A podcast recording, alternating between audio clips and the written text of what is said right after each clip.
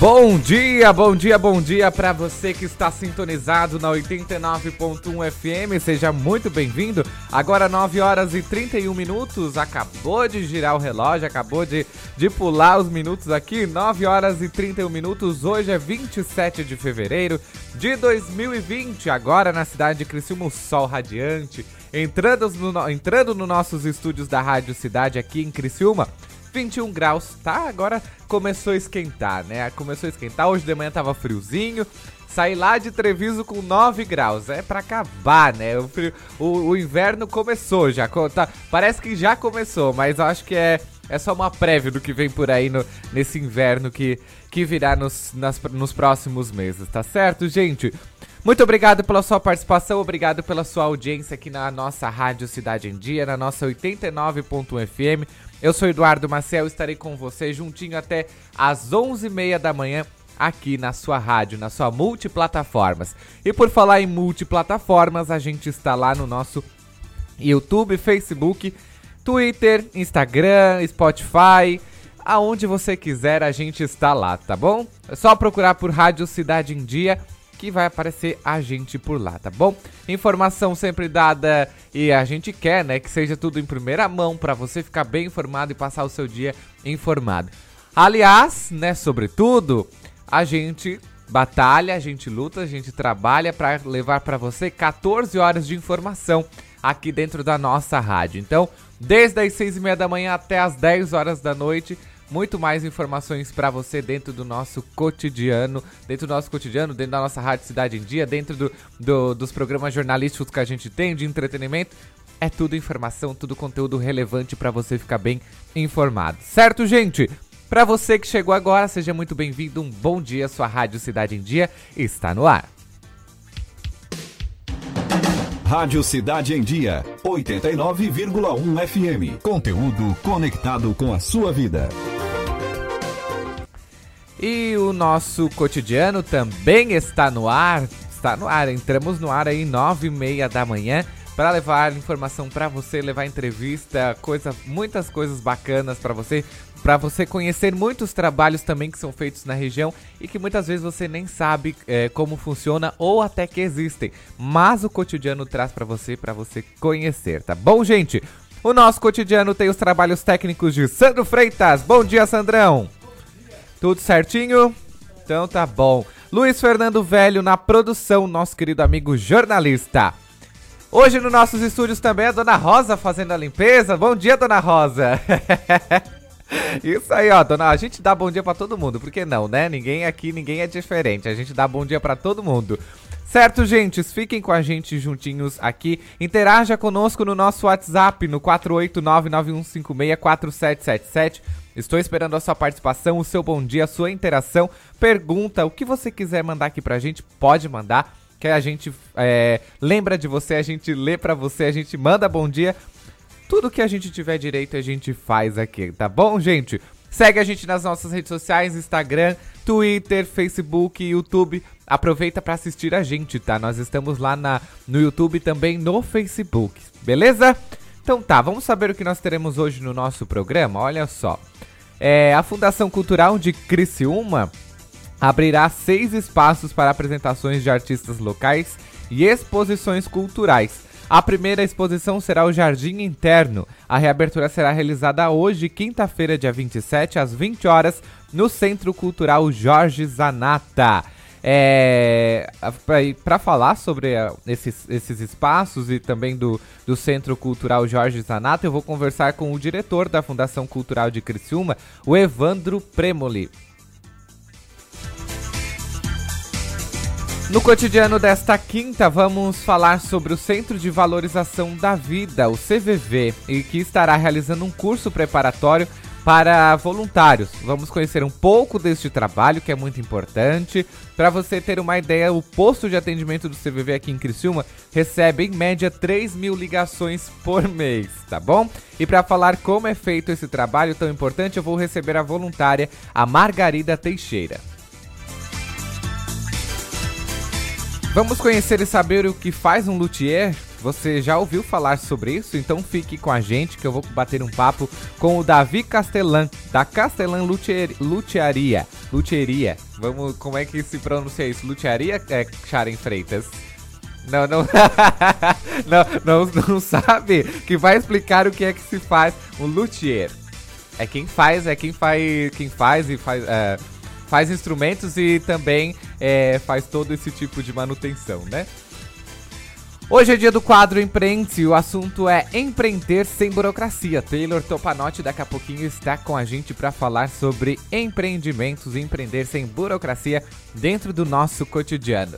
Para você, muito bom dia. A gente está no ar juntinhos. Até mais tarde. Por, pelas próximas duas horas estaremos aqui juntinhos. Seja bem-vindo, o Cotidiano está no ar. Tudo que está no seu dia a dia está no programa Cotidianos. Enquanto a gente faz contato com o Evandro, ah, vamos fazer um giro de notícias então. Olha só.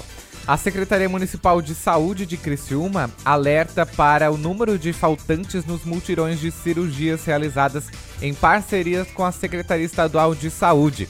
As ações têm como objetivo zerar as filas de espera para os procedimentos.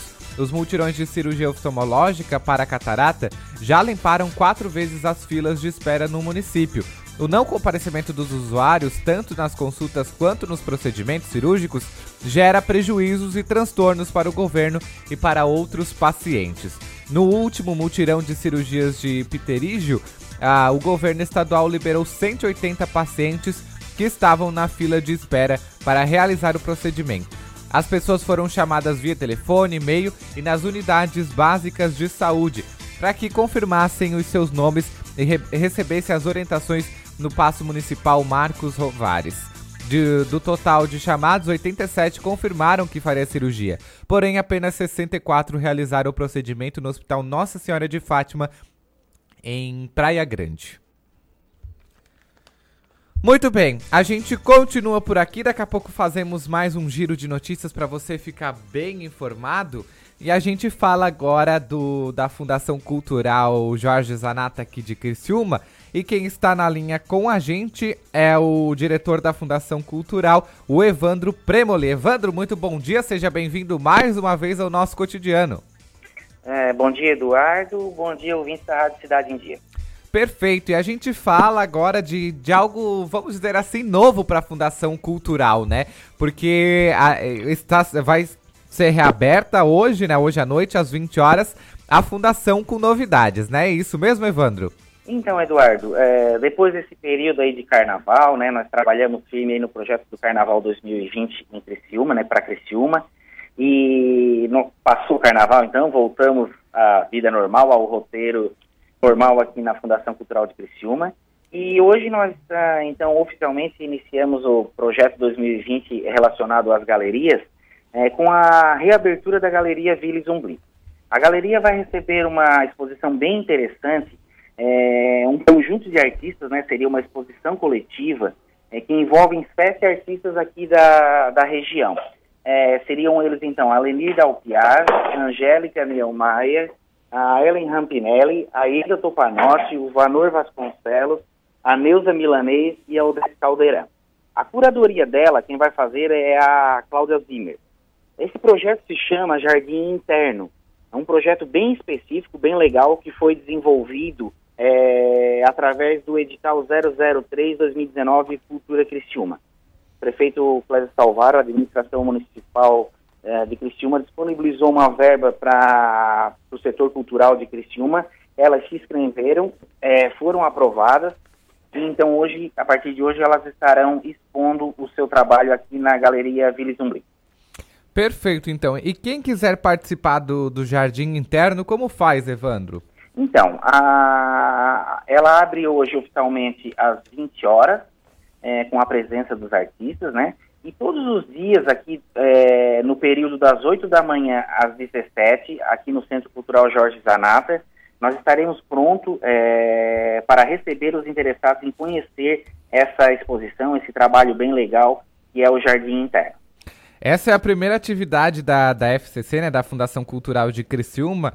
E você pode nos adiantar, Evandro, quais é, são as outras, as próximas atividades que já tem programada? Então, esse projeto das galerias foi um, um projeto uh, que recebeu muitos elogios por parte do cidadão criciumense no, no ano de 2019, né?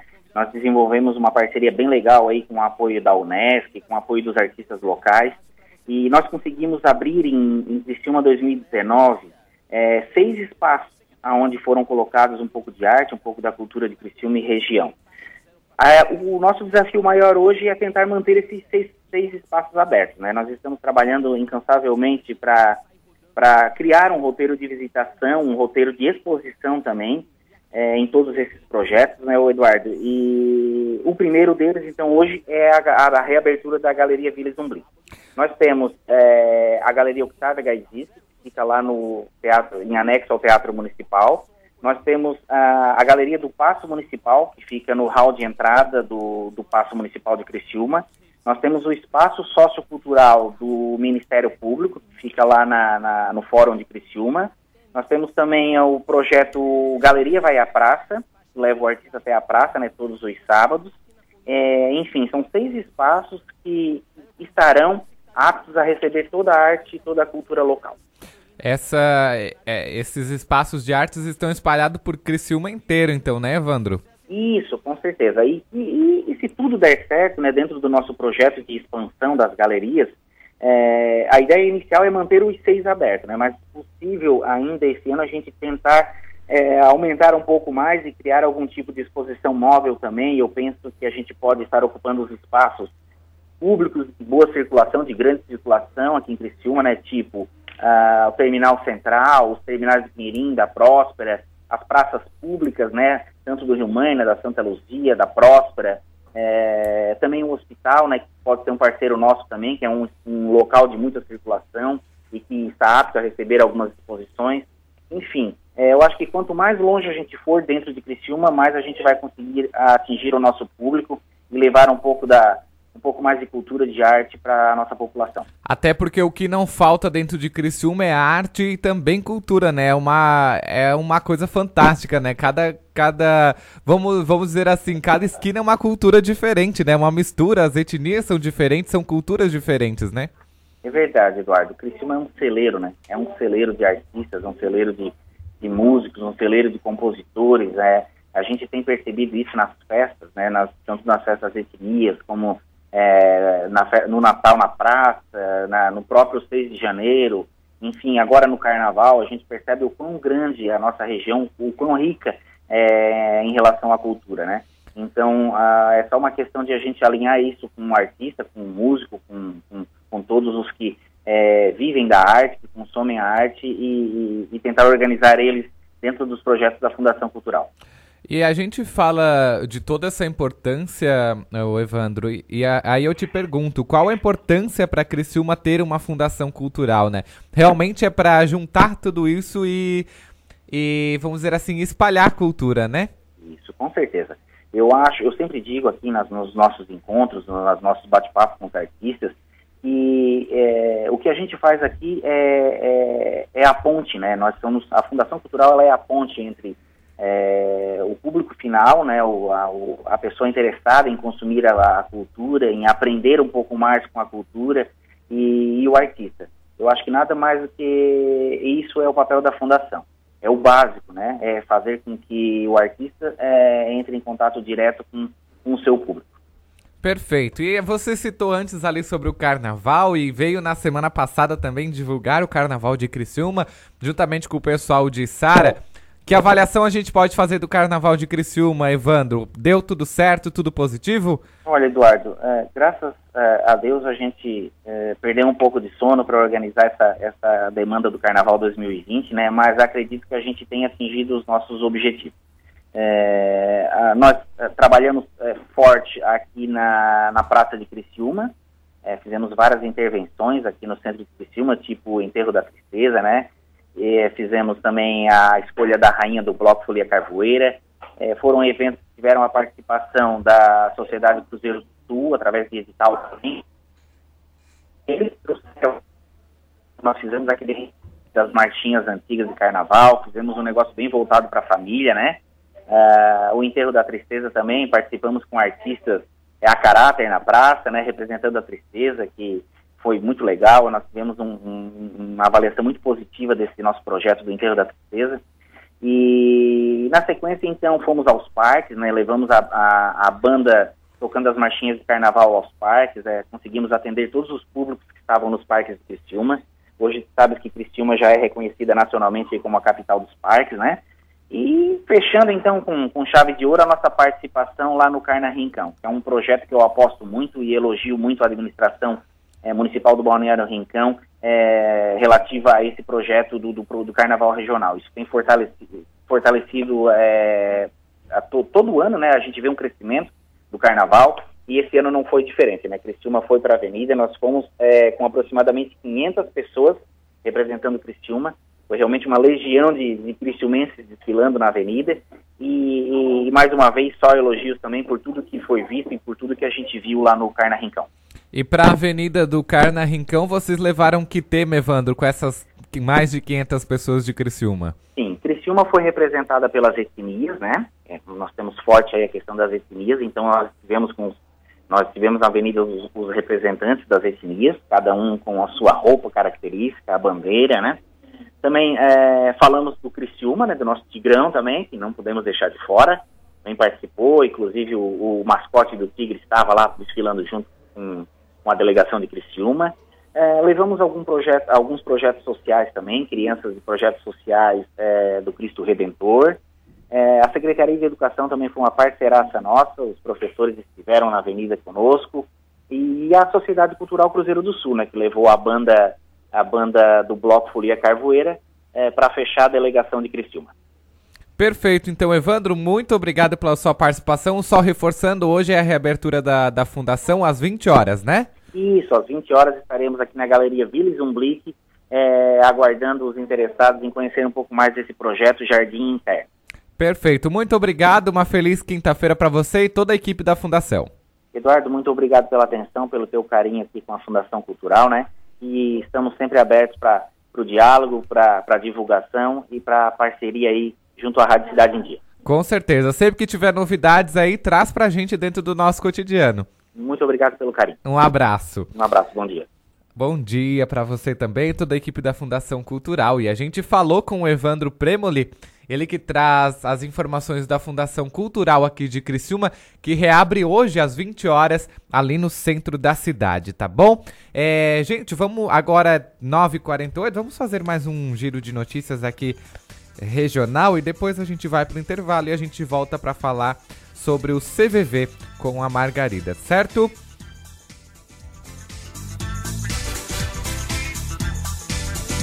O portal NG Plus traz pra gente que a Associação Empresarial de Criciúma, a SIC, manifesta seu apoio e empenho às tratativas para a vinda da montadora de carros elétricos, a Tesla, para o estado de Santa Catarina, especialmente para Criciúma ou para a região sul, né? A Tesla é uma empresa automotiva e de armazenamento de energia norte-americana que desenvolve, produz e vende automóveis elétricos de alto desempenho, componentes para motores e transmissões para veículos elétricos e produtos à base de baterias.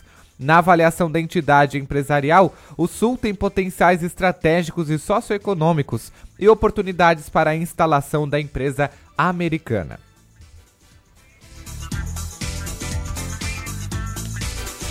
O oitavo Batalhão de Bombeiros Militar é, divulgou nesta quarta-feira, dia 26, o resultado da Operação Carnaval 2020. É, conforme o, o bombeiro, os bombeiros, né, foram atendidas 287 ocorrências, sendo os mais atingidos os municípios de Laguna, Tubarão, Imbituba, Garopaba e Capivari de Baixo. Os tipos de ocorrências mais atendidas foram é, atendimento pré-hospitalar com 158, incêndios 57, acidentes de trânsito 48. Nos 21 municípios da área do 8 Batalhão, é, estiveram 370 bombeiros em serviço, uma média de 61 por dia nos 10 quartéis operacionais da região. De acordo com o bombeiro, em prontidão estavam 12 viaturas de combate a incêndio e 12 ambulâncias. Já nas praias, o movimento foi intenso e as condições do mar também estavam ruins para o banho. Nos quatro municípios litorâneos, que, que são Garopaba, Imbituba, Laguna e Jaguaruna, atuaram 737 400 Desculpa, perdão, hein? 737 guardas-vidas em 60 postos. A prevenção foi estratégica e foram registradas 34.314 ações preventivas. As queimaduras por água viva se destacaram novamente e foram registrados 1.499 casos. Em 18 casos, os guardas-vidas é, precisaram retirar as vítimas da água, arrastamentos, né? E sendo que uma foi encaminhada ao hospital e já foi liberada. No período foram registradas duas mortes por afogamento, ambas em área não protegida pelo Serviço de Salvamento Aquático.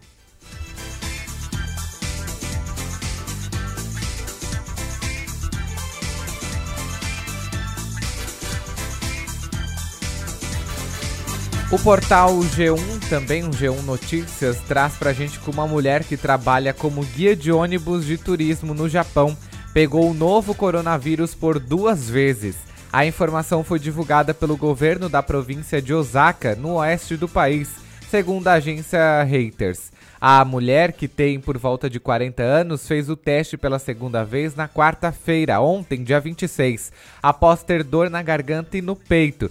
A primeira vez em que a guia de turismo foi infectada foi no fim de janeiro. Ela foi internada e recebeu alta do hospital em 1 de fevereiro.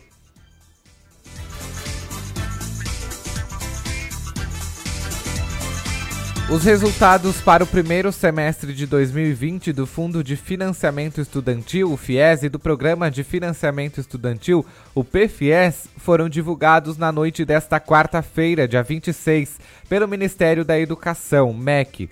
Para o primeiro semestre foram ofertados 70 mil contra contratos a juro zero. Já no segundo semestre de 2020, serão oferecidos 30 mil novos contratos. Para o PFIES, não há limite pré-estabelecido de vagas. Estudantes que fizeram o Enem a partir de 2010 podem se candidatar ao financiamento. No FIES, o estudante deve completar a inscrição pelo site do programa a partir desta quinta-feira, dia 27, hoje, até 2 de, e 2 de março, na verdade, né? É a partir de quinta-feira, hoje e 2 de março.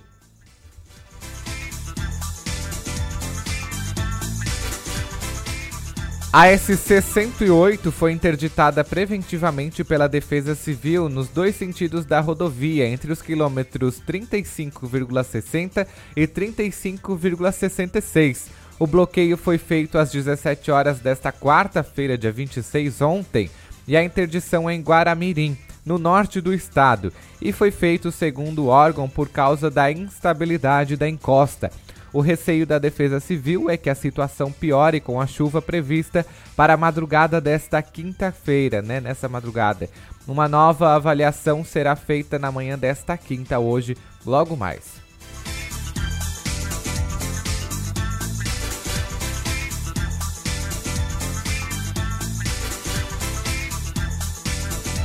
O portal NG Plus traz pra gente também, ao todo, 46 famílias de nove bairros criciumenses serão beneficiadas com a entrega de escrituras pela Secretaria Municipal de Assistência Social e Habitação.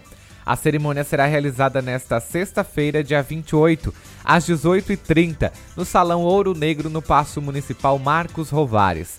Os bairros Nova Esperança, Renascer, Cristo Redentor, Vila Vitória, São Defende, Vila Manaus, Jardim Angélica e Vozocris serão beneficiados com a entrega de 20 escrituras pelo programa Minha Terra, Meu Chão. O projeto é exclusivo para áreas públicas pertencentes ao município, em que o principal requisito para participar é que a família esteja ocupando o imóvel. O importante é que o local esteja ocupado sem oposição e ininterruptamente até 31 de dezembro de 2010.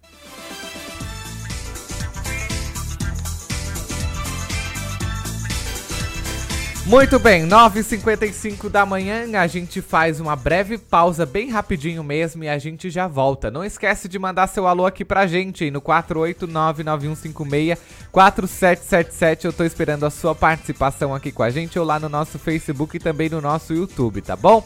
Para você que sintonizou agora na nossa 89.1 FM, um excelente dia, uma boa quinta-feira.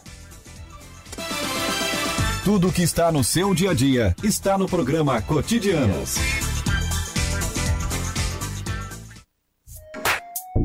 Acompanhe a Rádio Cidade em Dia nas redes sociais. Arroba Rádio Cidade em Dia. Estamos no Facebook, no Instagram, no Twitter e no YouTube. Colégio Nesc está com novidades em 2020. Nova equipe de gestão, novo projeto pedagógico e estrutura física modernizada. Aqui, seu filho tem acesso ao que há de melhor na nossa universidade. Professores qualificados, biblioteca, laboratórios, complexo esportivo, museu de zoologia e muito mais. Venha conhecer o Colégio Nesc. Turmas do ensino fundamental ao ensino médio. Matrículas com descontos especiais. Colégio Nesc. O Nesc desde criança.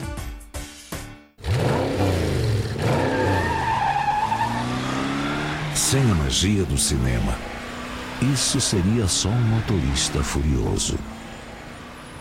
GNC Todas as sensações do cinema. ZYN 553. Rádio Cidade em Dia. Conteúdo conectado com a sua vida.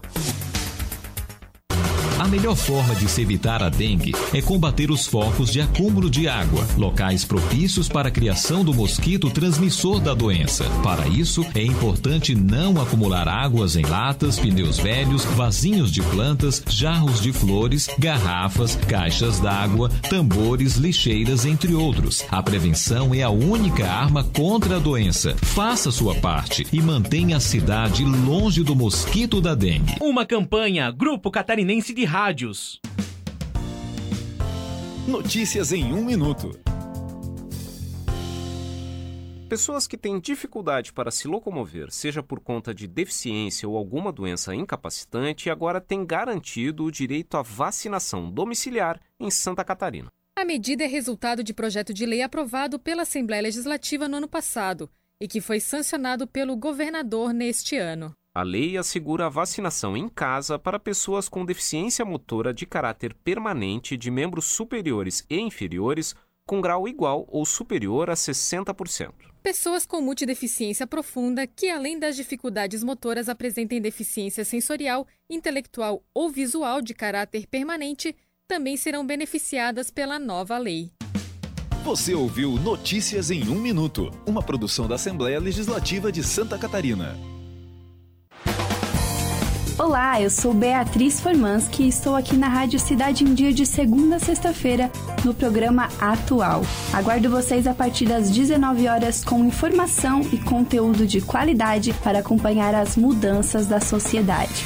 Então sintoniza aí no 89.1 FM e segue a gente no youtube.com barra Rádio Cidade em Dia para assistir todos os nossos conteúdos. Não esquece de acompanhar as nossas redes sociais, arroba Rádio Cidade em Dia no Instagram, Facebook e Twitter.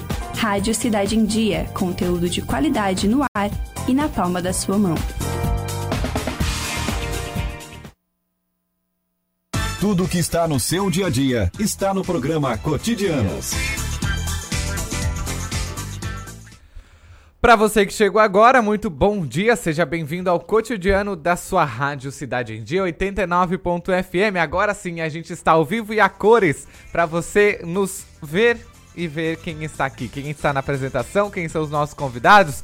Vamos lá então, Sandro, dá aquela abertura na câmera pro pessoal ver que em Criciúma, que em Criciúma hoje o dia está lindo, o sol fazendo 22 graus na nossa linda Criciúma. Olha só, para você que está nos vendo, ó, já temos spoiler da nossa convidada também, olha só. Mas o céu está lindo, olha só, não tem nuvens, está um céu bonito, um céu azul.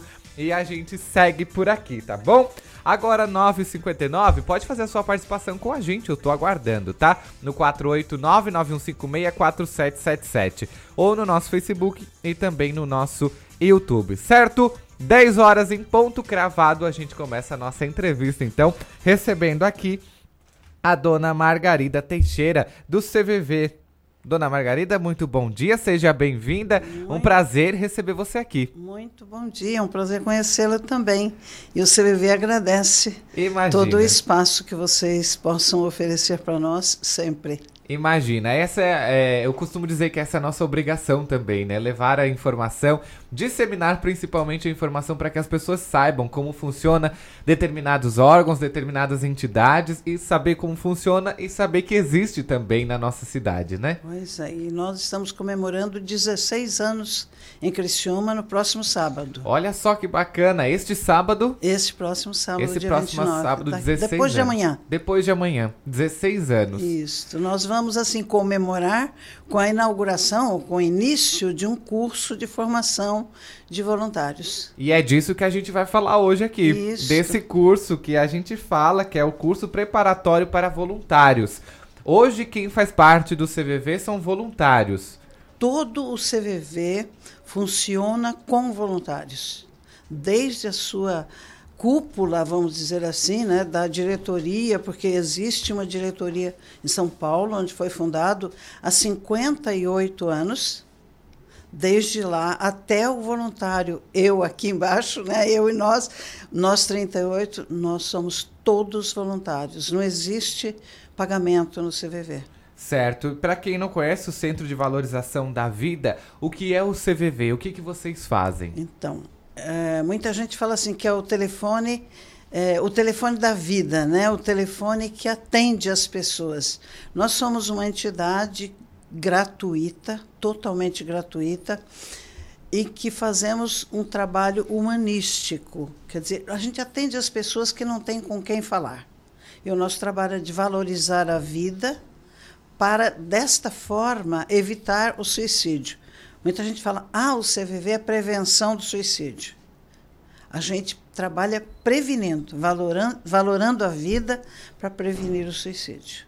É uma prevenção, então. Isto. É um apoio emocional, psicológico, tudo isso por telefone. Por telefone, pelo chat.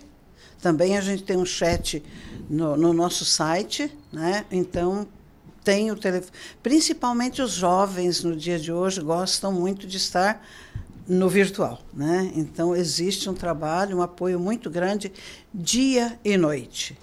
O CVV não para nenhum dia do ano e nenhuma hora do ano. Nós trabalhamos 24 horas todos os dias do ano. Quando está muita gente estourando champanhe e se divertindo no Natal, no Ano Novo, os voluntários do CVV estão atentos ao telefone. Estão trabalhando. Trabalhando. É, olha É só, só que bacana. E muita gente às vezes não conhece, né? Pensa que o CVV ou é horário comercial, algo assim, né, dona Margarida? Não, Mas não, vocês não param, né? Não paramos nunca. Nós estamos sempre no ar para atender exatamente as pessoas que às vezes não dormem à noite, que têm problema, que, enfim, toda e qualquer perda causa uma dor, todo e qualquer problema pode eh, deixar a pessoa como sem equilíbrio e que precise de conversar. E muitas vezes não tem com quem conversar. Nós estamos disponíveis para isso. E quando a gente fala em voluntariado, em voluntários, como é que você começou nessa história de CVV? Ah, é uma história longa. Eu fui professora há 30 anos. Ao me aposentar, eu queria uma atividade. Eu não sabia que seria tanta.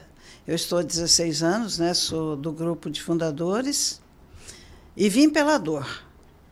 Ou a gente vem pelo amor ou pela dor. Né?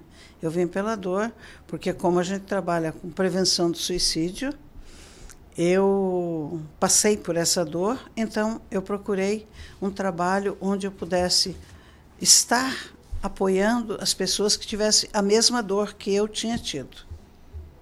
Então, foi dessa forma que eu cheguei no CVV. E estou já há 16 anos e sou muito feliz por isso. Já está fazendo aniversário junto com o CVV já. Pois é. É, é, dessa forma é, é uma alegria muito grande, né, dona Margarida? É muito bom. É gratificante para a senhora fazer isso? Para todos nós, todas as pessoas que ficam no nosso trabalho dizem sempre: é, eu estou aqui quatro horas e meia uma vez por semana, mas quem mais sai gratificado, quem mais se, se sente bem, não é a pessoa que foi atendida, mas a pessoa que atendeu, né? no caso, o voluntário. O voluntário se sente muito feliz por estar ao lado das pessoas que estão sofrendo, aceitando, respeitando, porque o trabalho do CVV ele se resume em sigilo, anonimato, respeito, aceitação por aquela pessoa que já está sofrendo. Se a gente tratar ela sem um colo, vamos dizer assim, né? sem um ambiente amigo de ameaça zero, essa pessoa vai se sentir muito pior, não é? Com certeza. Hoje Criciúma tem quantos voluntários? 38. 38. Você vai me perguntar quantos precisaríamos? Pois é. Infinitamente, precisamos de infinitos voluntários, porque nível de Brasil, porque o, o nosso telefone é 188. 188 é um telefone Brasil. Tá? Nós atendemos, então, em 125 postos instalados no Brasil.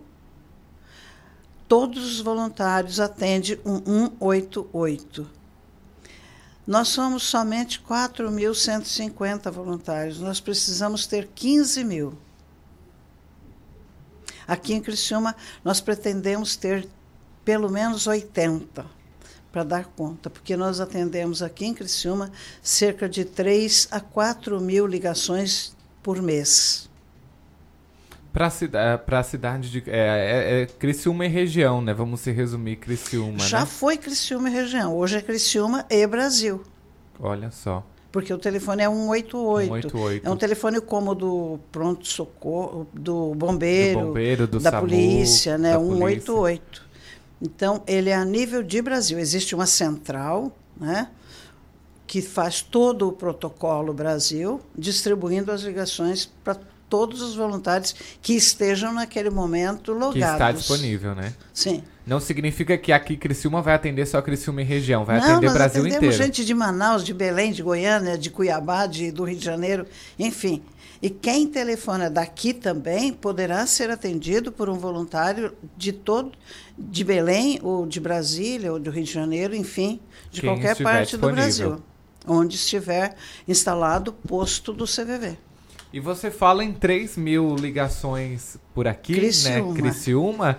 E a gente tem os dados aqui que nos foram encaminhados, que em 2016 fizemos um milhão de atendimentos. Isso, exatamente. Vocês fizeram um milhão de atendimentos. Em 16. Em 2016. Em 2018 passou para 2 milhões. Isto. Em 2019, mais de 3 milhões, dona Margarida. Cerca de 5 milhões de ligações em 19. É muita gente, é muita ligação, né? É muita ligação. Em, em resumo, 10, 8 a 10 mil ligações por dia. De 8 a 10 mil ligações por, Por dia. dia. É, é, é muita. O, é, o, no- o posto de atendimento de Criciúma atende cerca de 3 mil ligações mensais. É, é, ba- é bastante também, né? Só, é muito. Só para Criciúma, e né? Só para você ter uma ideia, nós perdemos mais de mil ligações dia por falta de voluntários. Porque 4.150 e alguns né, é muito pouco para atender. Porque a gente fala 4 mil voluntários, ah, mas então é uma maravilha. Só que nós trabalhamos, cada voluntário trabalha quatro horas e meia por semana, uma vez por semana. Então, você me pergunta assim: nesse momento, quantos voluntários tem atendendo o telefone? Talvez tenha algum posto que nem tenha voluntário nesse momento. Quem sabe nós estejamos com 100 ou 120 ou menos nesse momento. Porque cada posto tem um telefone. Então, se nós somos 120 postos, teria que ter 120, mas tem posto que nesse momento não tem voluntário. Entende? Então, não é que tenha 4 mil atendendo o tempo todo. É um rodízio, né? É um rodízio. Ele então, gira e- Por isso precisa de muitos voluntários. Porque um posto poderia, que nem aqui na rádio, né? São vários eh, blocos, né? Nós poderíamos ter duas cabines, três cabines para atender mais pessoas. Mas não é possível porque a gente não tem voluntários suficientes. E todos os postos do Brasil, a gente fala com São Paulo, São Paulo diz, ah, precisava mais. A gente fala com Brasília, Brasília, ah, precisávamos muito mais. Né? Então é assim. Então nós estamos aqui hoje, assim, convidando mesmo os seus ouvintes para virem fazer o curso conosco. É um curso de autoconhecimento.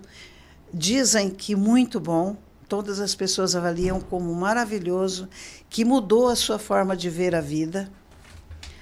E esse curso é gratuito e quem o faz não tem obrigação de ficar no trabalho. Pode fazer o curso e depois optar se é o trabalho que desejaria fazer ou não. Entende? Não é obrigado a ficar. Ah, fez o curso, agora é obrigado. Não. A pessoa é que se autoavalia, a pessoa é que, que opta se quer ou não ficar no trabalho do CVV.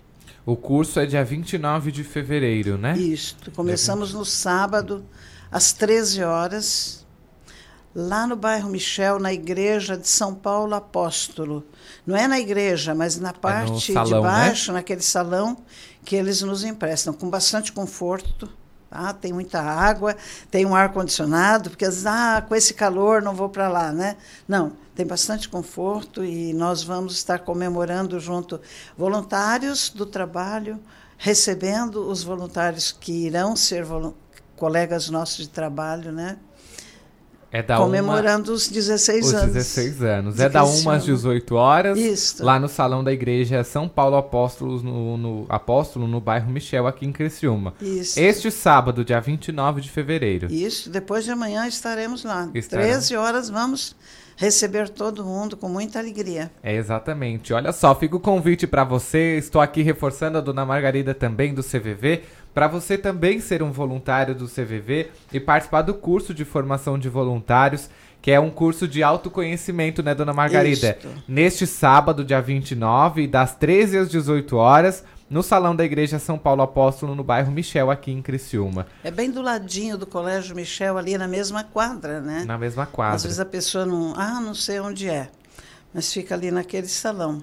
Perfeito. Dona Margarida, a gente fala ainda mais um pouco ainda do, do CVV para o pessoal conhecer o que, que faz o CVV e também se interessar e ver que é um trabalho bonito para poder ser um voluntário também, né? Isso. Afinal, são somente quatro horas e meia que trabalha uma vez por semana vez e a pessoa semana. escolhe o horário que ela quer. Se durante o dia, se a pessoa não trabalha durante o dia, tem todos os plantões do dia, né?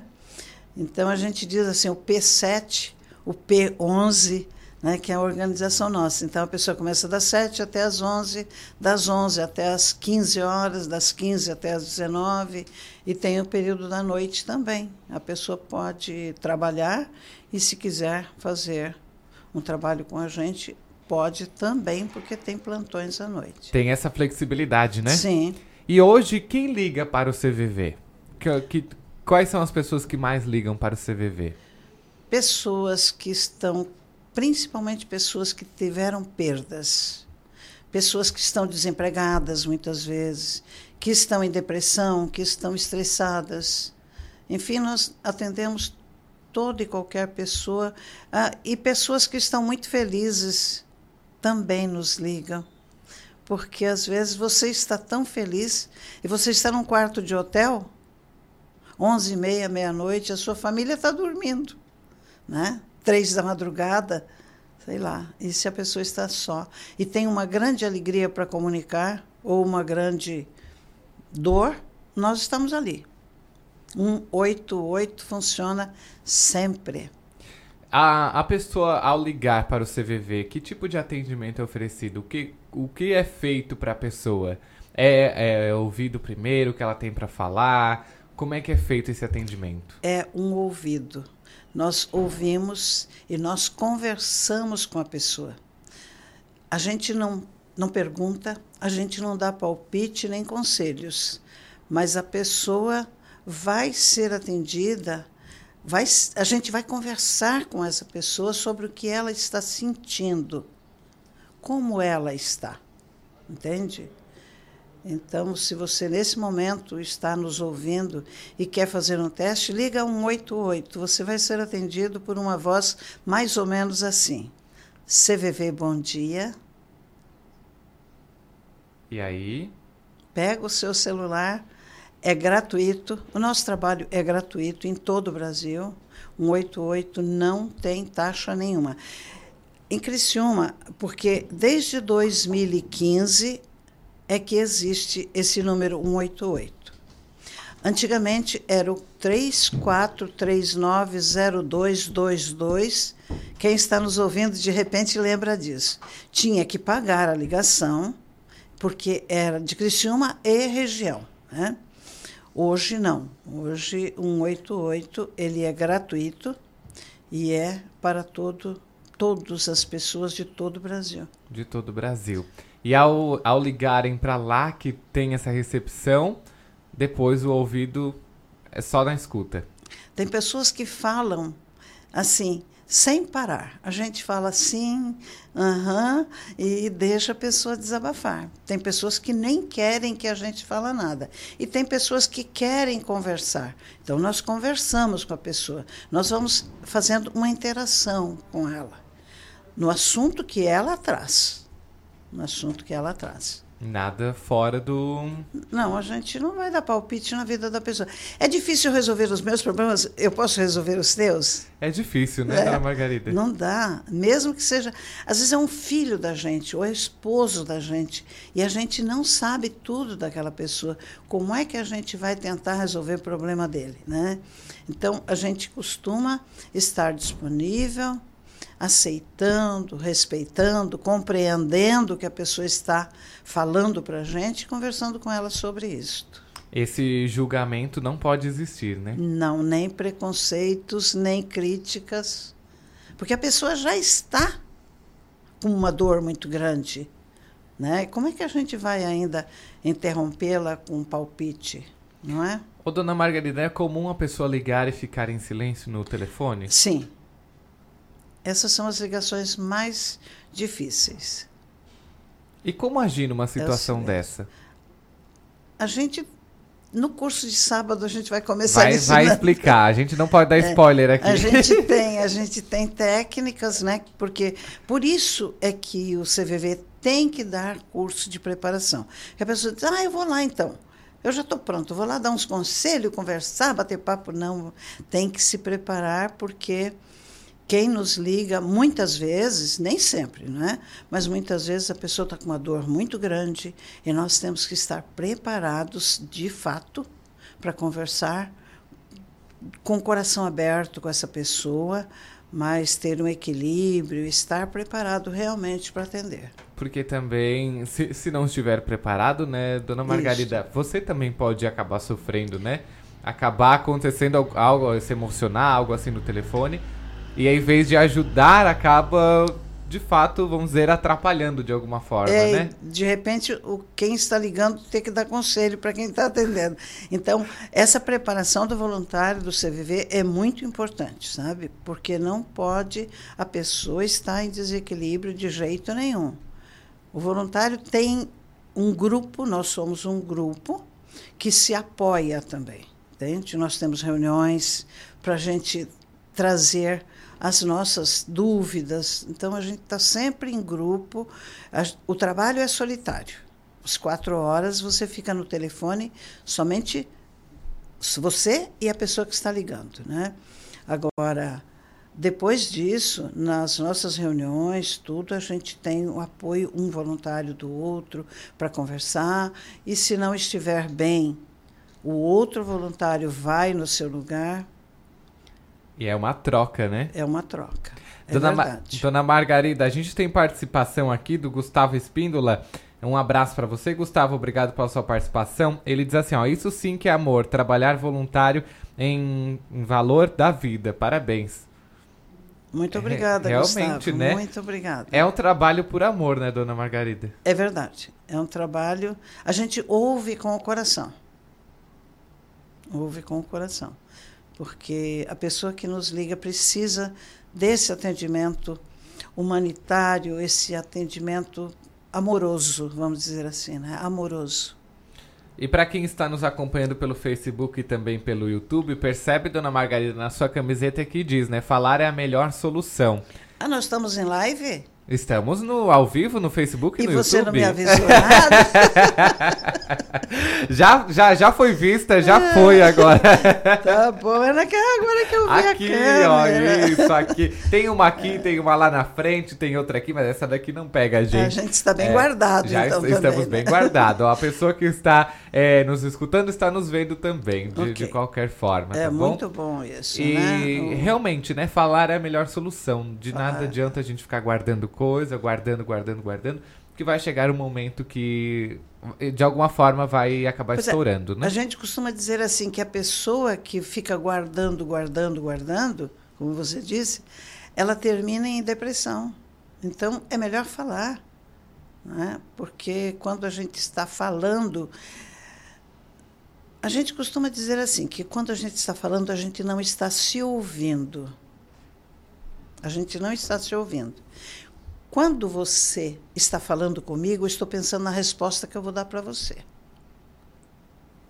Quando eu dou a resposta, você se ouve. Essa é a técnica do CVV, entende? Você, o Gustavo está nos ouvindo e pensando assim: nossa, mas é diferente então, né? Gustavo e todos os outros que estão nos ouvindo, nos vendo nesse momento. Então, a gente vai dizer para a pessoa aquilo que ela está dizendo aceitando ela e repetindo o sofrimento dela, ela vai dizer: Poxa vida, eu falei isso, né? É uma forma de refletir, né? É. Então tá bom. Dona Margarida, vamos só reforçar aqui, dia 29, sábado. Eu tenho mais uma coisa interessante Fica à falar. vontade, então. Eu acho que eu não mandei no release, né? Nós temos um grupo chamado GAS. O grupo GAS se reúne toda última quarta-feira do mês e esse grupo ele é de apoio aos familiares, amigos ou pessoa que tentou o suicídio. Então toda aquela família que passou pela perda de um ente querido por suicídio, a gente sabe que tem um sofrimento muito grande. E esse sofrimento, sem falar, sem se abrir, como nós estamos falando desde o início aqui, né? É um sofrimento ainda maior do que todos os outros sofrimentos. A dor de perder alguém por suicídio, só quem passou pela perda por suicídio é que sabe a dor que é. Então, eu coordeno esse grupo porque eu conheço a dor. Então, as pessoas têm toda a última quarta-feira do mês, às 19 horas.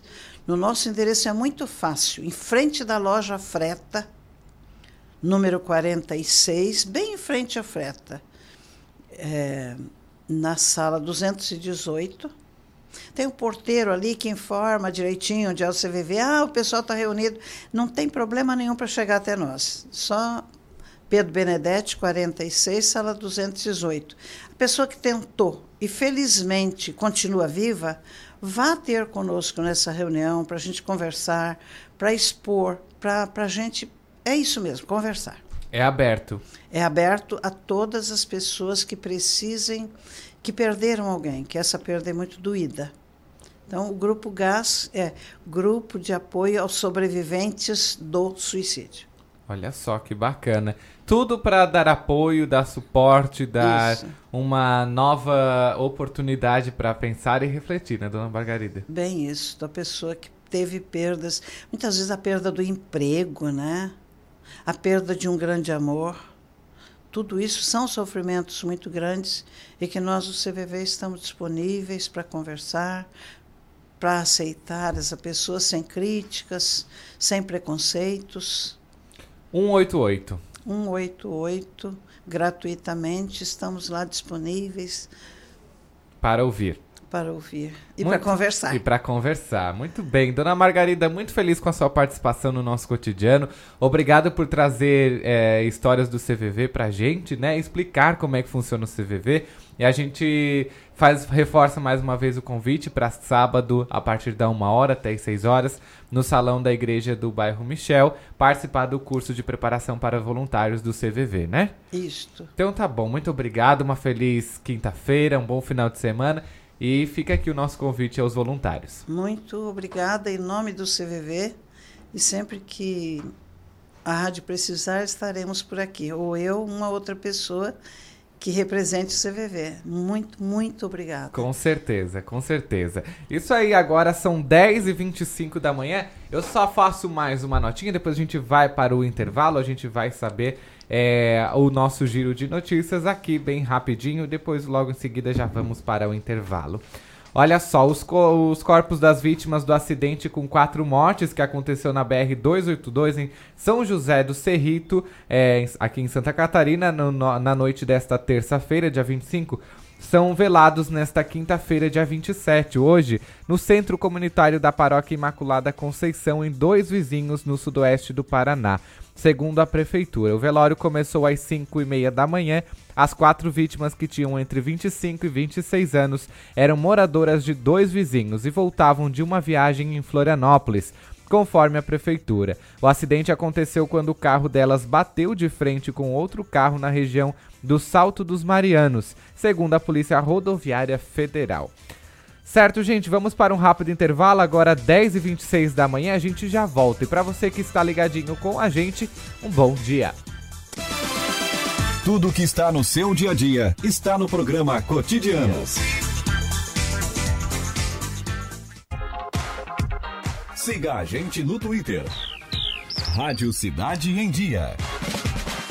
O Colégio Nesc está com novidades em 2020. Nova equipe de gestão, novo projeto pedagógico e estrutura física modernizada. Aqui, seu filho tem acesso ao que há de melhor na nossa universidade. Professores qualificados, biblioteca, laboratórios, complexo esportivo, museu de zoologia e muito mais. Venha conhecer o Colégio Nesc. Turmas do ensino fundamental ao ensino médio. Matrículas com descontos especiais. Colégio Nesc. O Nesc desde criança. Dicas para segurança no verão. Corpo de Bombeiros Militar de Santa Catarina. Previna-se, não seja mais uma vítima.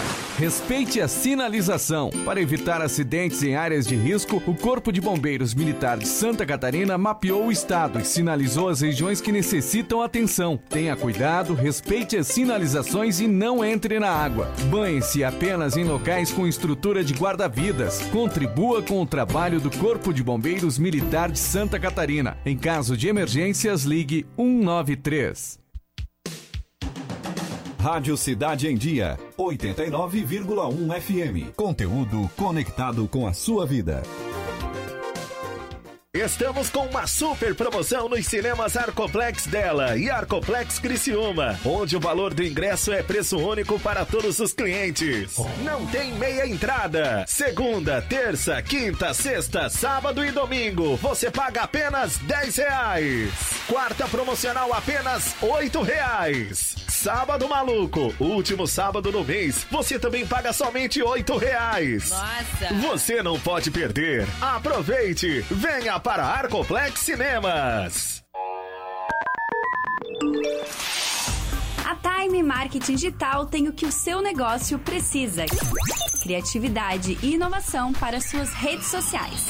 Vem com a Time e faça o seu negócio crescer. Entre em contato através do nosso WhatsApp 4899114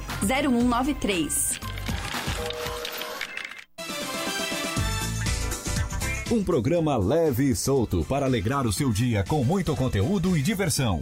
De segunda a sexta, às nove e meia da manhã. Tudo o que está no seu dia a dia está no programa Cotidiano. Oferecimento: Unesc. Matrículas abertas. Formação e inovação para transformar o mundo. 10 e 29 da manhã, quase indo para 10 e meia em ponto, e a gente está de volta aqui com o seu cotidiano, viu? Eu falei que era rápido, a gente vai pro comercial muito breve, né?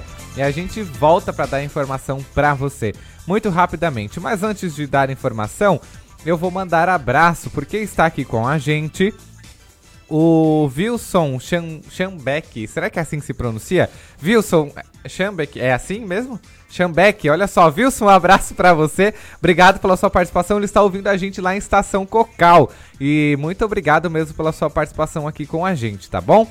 Bom dia, o sol raiou por aqui, o Juninho, lá de Maracajá. Juninho, bom dia para você, toda a sua família. Obrigado pela sua participação de todos os dias aqui com a gente, tá? E um beijo para você também que está nos assistindo através das nossas lives lá no Facebook, lá no YouTube.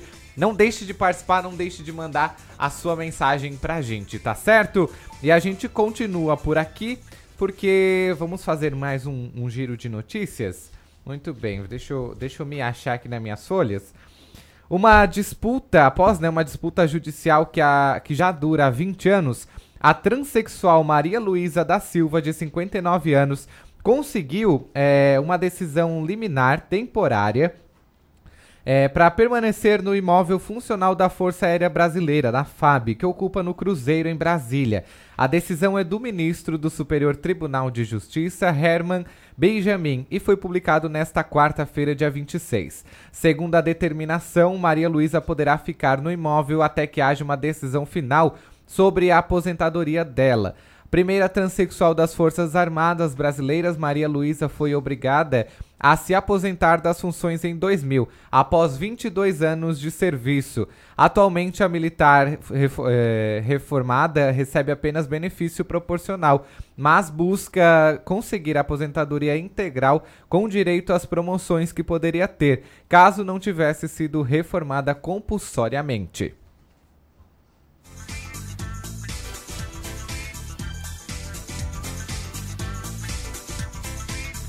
Bom, agora 10h31 da manhã a gente fala sobre luthier. Será o que, que é isso, né? No começo do programa eu já falei sobre isso, dei um spoilerzinho mais ou menos. Mas a gente vai conhecer mais sobre essa profissão, sobre esse trabalho. Está aqui comigo o Davi Castelã. Davi, muito bom dia, seja bem-vindo. Olá, bom dia. Mais uma vez agradeço a, o convite de falar sobre o meu trabalho, até porque é uma profissão muito antiga, porém muito desconhecida, na verdade. Né? Ela é uma profissão uh, que engloba a construção de instrumentos musicais na, da família das cordas, né? sendo de violino, violões.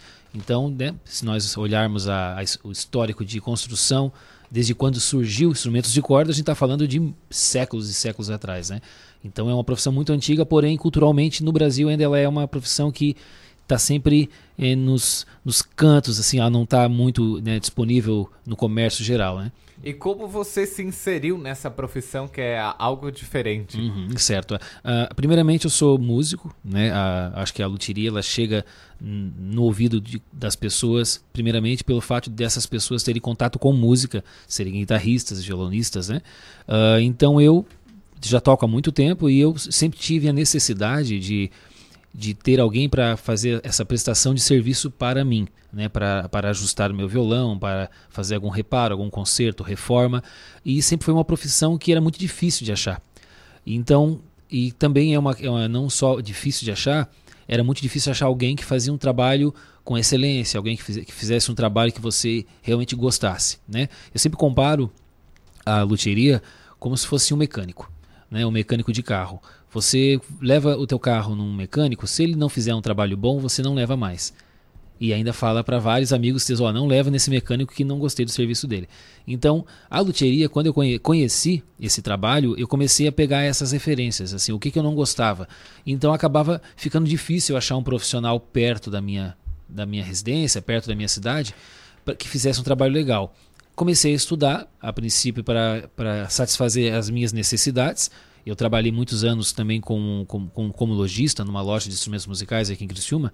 E, e isso, decorrente disso, comecei a ter que me é, estudar um pouco mais para poder auxiliar os clientes na hora de comprar, tanto para mim, mas quanto para os clientes. Só que é, sem um estudo específico você fica limitado. Você precisa fazer uma, né, um, um, curso, alguma coisa. Foi até então que há uns dois anos e pouquinho atrás eu realmente botei em pauta na minha vida que eu ia começar a trabalhar somente com isso fiz um curso com o William Ramos, um profissional de Tubarão, uma pessoa que é hoje é meu amigo, um, um excelente profissional também, trabalha há 20 anos já nessa área, e me profissionalizei e hoje eu trabalho pra, basicamente com a luteria, né? Eu tenho a música também como um segundo plano, mas a luteria hoje é o que me consome mais no dia a dia.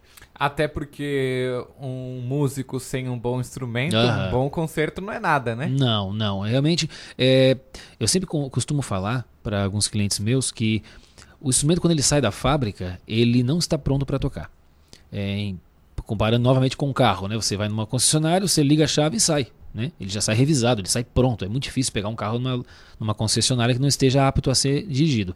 O instrumento musical, na grande maioria deles, uh, ele é feito em série, né? Ele é feito numa fábrica. Tipo, posso falar que 90% dos instrumentos que tem numa loja hoje são chineses. Na China, Indonésia, né? É uma mão de obra de lá. Então, são feitos em séries, são feitos em quantidades. Então, a construção e o acabamento final desses instrumentos deixa muito a desejar. Uh, claro que nós estamos falando de instrumentos mais baratos, né? Quando você adquirir um instrumento de, de valor comercial maior, de uma marca melhor, provavelmente ele vai vir bem mais ajustado que um instrumento mais barato. Mas mesmo assim, ele é necessário ter um cuidado especial, porque às vezes é, tem alguns detalhezinhos que é difícil explicar só para quem está ouvindo, né, sem ter um instrumento na mão e mostrando onde está o ajuste. Mas normalmente é o que mais peca nesses instrumentos novos de loja é a, é a questão de regulagem, a altura da corda, uh, se tem trastes, que, que, é a parte da escala do instrumento normalmente vem bem desalinhado, que é, são, são detalhes que para ficar perfeito você precisa de um trabalho minucioso em cima. E se isso for feito na fábrica, com certeza no final vai pesar no valor, porque ele vai ser um instrumento já customizado, vai ser um instrumento já que já vem revisado, com certeza vai pesar no valor final. Então, a fabricação em série acaba pecando nisso mas também em contraponto para deixar um preço mais acessível, para ter um instrumento mais barato no mercado também. Perfeito, por isso é, é sempre bom que um instrumento depois de comprado passe pelas mãos de um luthier? Perfeito, é. Seria ótimo se todo mundo que comprasse o instrumento tivesse essa consciência, né? Eu, eu, como eu trabalhei muitos anos numa loja, a nossa instrução era sempre para que quando você vende um instrumento, você passe a, a né, isso é até legal para quem trabalha com música, quem trabalha com, com venda disso, passe para o seu cliente, ó, o seu instrumento ele é novo, ele não tem defeitos, porém ele tem que ser ajustado. Né? Muitos clientes, quando eu trabalhei com, com loja, é, quando a gente falava, ó, teu violão está com a corda muito alta, teu violão está com o braço um pouco torto, está empenado, tem que arrumar. Eles já encaram isso como um defeito. Né? Mas na verdade é um ajuste, né? porque o instrumento ele tem uma, existe uma mecânica nele, né? como aperto de um parafuso, aperto de um captador, de uma porquinha, de uma tarraxa, só que ele é um instrumento temperado, é um instrumento de madeira. Então essa, a gente mora num, num país, num, Criciúma, vamos falar de Criciúma, é uma cidade que essa semana, por exemplo, né, teve dias que estava 40 graus e né, hoje nós acordamos com 18. Né? É, uma, é uma diferença muito muito brusca né, de temperatura. E um instrumento sofre muito com temperatura. Então é, é muito comum um instrumento ele, ele está em perfeito estado de tocabilidade hoje e amanhã ele já está diferente do dia anterior. Então, é, instrumento que foi fabricado na China, passou por, né, vem de navio, num container, pegando sol. Imagina Quanto, quanto sol não pegou nesse container até chegar aqui? Aí ele vai para uma, uma, importadora, fica no ar-condicionado, vai para uma loja, transportadora, sofre impacto. Isso acaba que mexendo muito na estrutura do instrumento. Então, quando a gente fala que tem que falar no começo, quando a gente pega o instrumento, ó, passa, faz uma revisão. Porque a revisão ela é feita de maneira periódica fa pelo fato de trabalhar com o tempo, né? Mas não quer dizer que quando você faz um ajuste no instrumento, você tem que levar toda hora para fazer um ajuste. E tem um desgaste natural, mas tem alguns ajustes que tem que ser feito periodicamente, porque o tempo vai trabalhar, vai desgastar alguma parte do instrumento e você vai ter que sempre fazendo essa renovação. Davi, é, vocês como profissionais de luthier é, não arrumam só violão, né? São uhum. muitos instrumentos, né? Sim. Na verdade, assim, ó, o luthier, a palavra, a palavra luthier, ela é uma palavra que vem do, do francês. Ela vem do luth, que é alaúde. Uh, o luthier, ele é o nome denominado de quem constrói. Ele é o construtor, é o luthier. É quem faz os É quem faz os instrumentos. Porém, uh, é uma profissão que acaba que abrangindo muito mais do que a construção. Por exemplo, é, é muito mais comum o luthier estar prestando serviço do que construindo. Né? Porque a demanda é muito maior de, de acertos, de, de, de, ajustes, do que construir um instrumento. Até porque a, a construção de um instrumento hoje não é tão viável para qualquer comprador. Ele não, não, não, se torna um instrumento muito barato.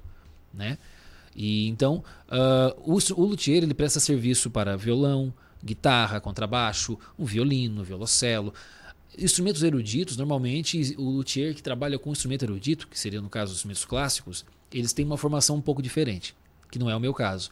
Eu já fiz, eu faço alguns tipos de concertos, algumas colagens, alguns tipos de ajustes, porém é, é muito importante que o luthier, o profissional da área, ele saiba tocar esse instrumento, ele saiba é, descobrir a necessidade do músico porque não, não é uma coisa mecânica, você vai fazer igual para todo mundo. Cada, cada músico ele tem uma necessidade especial, às vezes um, um guitarrista gosta do, do violão é, ajustado de maneira um pouco diferente, usa uma afinação diferente, por exemplo, um guitarrista que toca numa banda de heavy metal, ele não tem a mesma visão musical ou técnica de um músico, de um guitarrista que toca uma banda de vaneirão.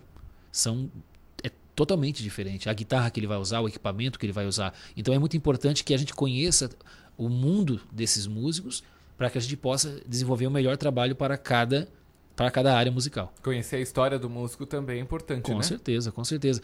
Assim como tem músicos que não são exigentes, tem músicos que qualquer cabelinho fora do lugar incomoda. Mesmo que seja imperceptível sonoramente na tocabilidade, ele vai ser cri-cri naquele, naquele negocinho ali. Então você tem que conhecer o jeito que a pessoa toca. Tem música que toca mais forte, tem música que toca mais devagarinho, pega mais leve na palheta. Tem música que toca de, troca de corda todo mês, tem música que troca de corda uma vez por ano.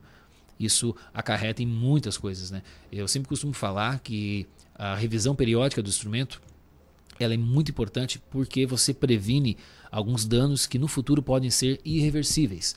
Uh, uma torção num braço, um braço empenado, como, a gente, como eu comentei, da, da diferença de clima, que é, que é o que mais acontece, se você vê isso já no começo, você vai ajustando esse braço, vai, vai melhorando esse instrumento para que ele não se torne algo impossível de fazer no futuro. Né? A madeira, eu costumo falar que ela tem uma memória.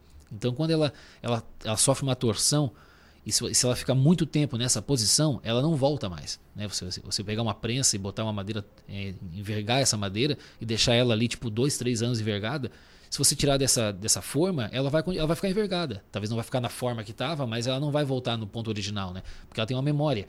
Então, é muito importante você sempre fazer essa revisão para que não, no, no, futuro a gente não. não eu, eu pego muito instrumento assim de concertos que são irreversíveis, né? Que na verdade, irreversível que eu digo é que não vale a pena arrumar tipo trocar um braço, trocar uma escala, trocar um tampo no violão, é algo que às vezes do violão vale 500 reais e o cara vai gastar mil de, de mão de obra. Né? Então é, é, chato quando acontece isso, porque a gente não tem o que falar para um cliente, né? mas é, é, tudo causa, a causa disso é realmente a falta de instrução, sim, a falta de, de inserção da palavra luthier, de revisão, na hora que a pessoa adquire o instrumento. Né?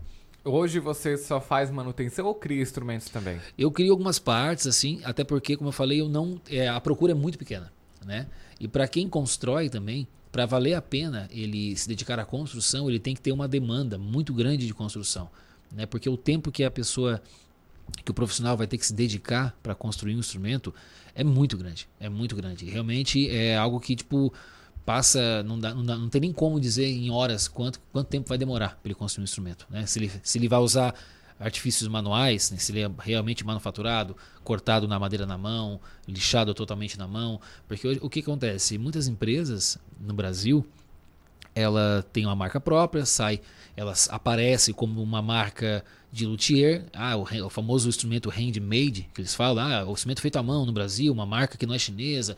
Só que muitas dessas empresas trabalham com um corte de CNC, né, o famoso CNC, que é uma máquina, você bota a madeira, vai uma fresa auto automatizada e corta o instrumento para você, que é o mais difícil. Né, que é o mais difícil você botar uma madeira e ela sair retinha, no corte perfeito, no gabarito perfeito. Na mão, o negócio é diferente, o negócio vai ser mais lento, você vai ter que é, laminar essa madeira na mão com, com mais calma, porque a gente sempre costuma falar, né? O que a lixa tira, você não coloca de novo. Né? O que você corta, você não, não recupera mais. Então, é, é um trabalho mais complicado para fazer, demora mais para fazer e é muito mais caro. Né? E, tipo, às vezes o cliente que é exigente, ele vai querer um instrumento feito para ele, ele vai querer um instrumento do jeito dele. Só que são muito poucos clientes assim. Até porque é, o guitarrista, o violonista, você fala o guitarrista que é mais comercial, ele nunca fica com o mesmo instrumento. Ele vai querer vender. Né? É difícil. Vai fazer a troca, né? É, é muito difícil uma pessoa ficar com uma guitarra a vida toda. Né? Ela vai querer. Eu, pô, eu já tive umas 15 guitarras já. Então, tipo, é, quando a gente faz um instrumento de luthieria, é, normalmente a gente fala que é um casamento. Você não consegue mais vender. Porque ainda existe aquele, a, aquele apego pela marca, né? Quando você vai pegar comprar uma guitarra, um violão, você vai querer saber a marca. Qual é a marca do violão? Ah, uma marca famosa. Ah, então é bom. É. Ah, essa marca aqui é do Davi Castellan. Quem é o Davi Castellan? Ah, o Luthier. Hum, mas é, conhecido? Não, ele é, é, é, Só existe um violão desse aqui no mundo. É a peça única. E aí a pessoa quando compra, ela já pensa, ah, mas se eu quiser vender um dia, será que eu vou conseguir? Será que ele é comercial? E ele pode ser um instrumento fantástico, pode ser um instrumento né, com qualidade sonora de um violão de 30 mil reais. Só que ainda as pessoas ainda têm um, um preconceito né, de, de, fazer um instrumento né, handmade, justamente por isso, por não ter um comércio tão forte assim. E é, é, é, fácil de entender também porque ele vai se tornar mais caro. Né? Um instrumento de luthier hoje, uh, como ele é peça única, ele realmente vai ter um custo maior que um instrumento de giro, às vezes até mais caro que um instrumento de grife de marca famosa. Exatamente. E olha só, gente, que bacana hoje nós conhecendo uma nova profissão já existe há muito tempo, né? Mas muita gente não sabe o que quer, nem o que faria, né? Nem, nem o que faz, na verdade, né? E a gente está aqui com o Davi Castellan, ele que está nos explicando como é que funciona toda, toda essa parada, como é que faz, como é que não faz e como é que é todo, todo esse trabalho, né, de que um luthier faz. Você quer participar, quer mandar alguma pergunta para o Davi? Pode mandar no nosso WhatsApp no 48991564777, no nosso Facebook ou no nosso YouTube lá nas nossas lives, tá bom, gente? Agora 10h45. Davi, deixa eu te fazer uma pergunta, mais uma, né, até no fim da nossa entrevista.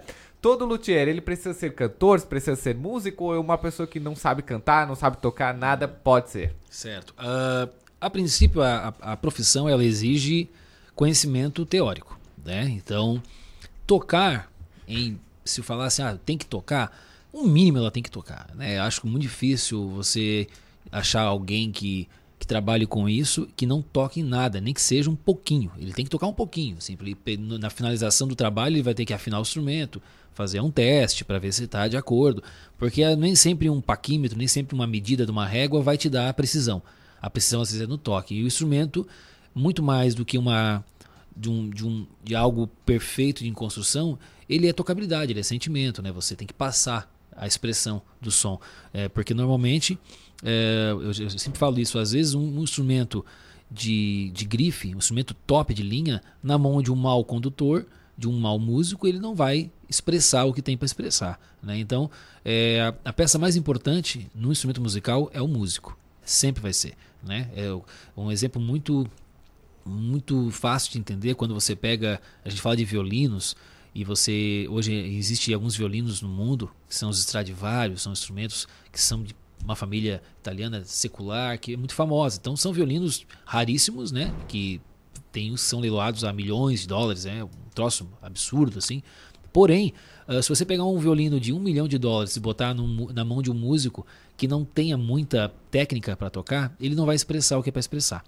Uh, e assim também, se você pega um instrumento barato e coloca na mão de alguém que toque muito bem, ele vai conseguir tirar, né, abstrair muito som daquilo ali.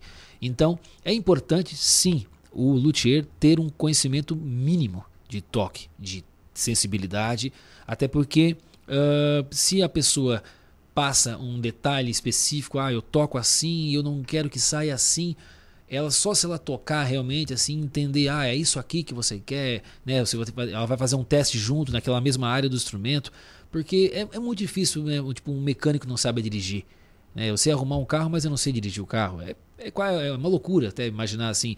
E eu sei que existem é, eu vou falar a palavra profissional mas pessoas que trabalham profissionalmente com isso que não tocam né? E eu acredito que até um determinado ponto ela vai conseguir suprir necessidade de muitas pessoas mas vai chegar um ponto que aquilo ali vai, vai ser. É, ajuda, né? Ela vai precisar de auxílio de alguém que toque, que, que explique, que expresse o defeito do instrumento, ou não, não defeito, mas uma característica é, de tocabilidade que ele não vai conseguir sentir se ele não tocar, né? Perfeito. Davi, você fala sobre precisão, né? Uma precisão correta de um instrumento. Uhum. Como é que vocês sabem? Vocês, claro, vocês são músicos, vocês entendem muito é. dessas coisas, né? Mas como saber que um violão ou um instrumento que vocês é, fizeram a manutenção ou criaram está com a precisão correta? Certo. É, é até difícil falar, porque são muitos e muitos detalhes que a gente avalia antes de entregar um instrumento pronto no serviço. Uh, basicamente, o instrumento, a maior queixa de um, de um músico quando ele leva um instrumento para fazer uma revisão é a palavra trastejar. Ah, ele está trastejando. Né? O que, que é trastejar? Trastejamento é quando os níveis dos trastes, que são aquelas linhas metálicas que dividem a escala do, do violão e da guitarra, elas não têm a mesma altura, elas, não, elas estão desalinhadas. Então isso é, gera um ruído na corda quando ela bate em outro, em outro traste e isso incomoda muito. Então, tipo, é, a perfeição de um instrumento basicamente está na escala. Se a escala dele está perfeita, se ela está totalmente alinhada, polida, basicamente você resolve 70%, 80% dos problemas sonoros desse instrumento, né?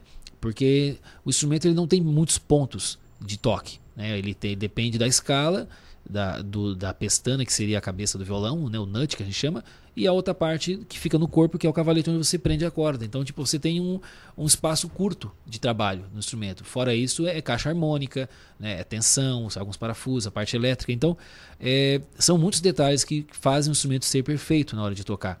Mas, se nós botarmos em fazer uma lista de todos os, os fatores, envolve a, a, marca da corda que a pessoa usa. Eu costumo falar que a corda é responsável por 50% do timbre do instrumento. Né? Muita gente não leva muito isso a sério. Né? Existem cordas, só para ter uma ideia, tem cordas de violão que custam 15 reais e tem cordas de violão que custam 300 reais.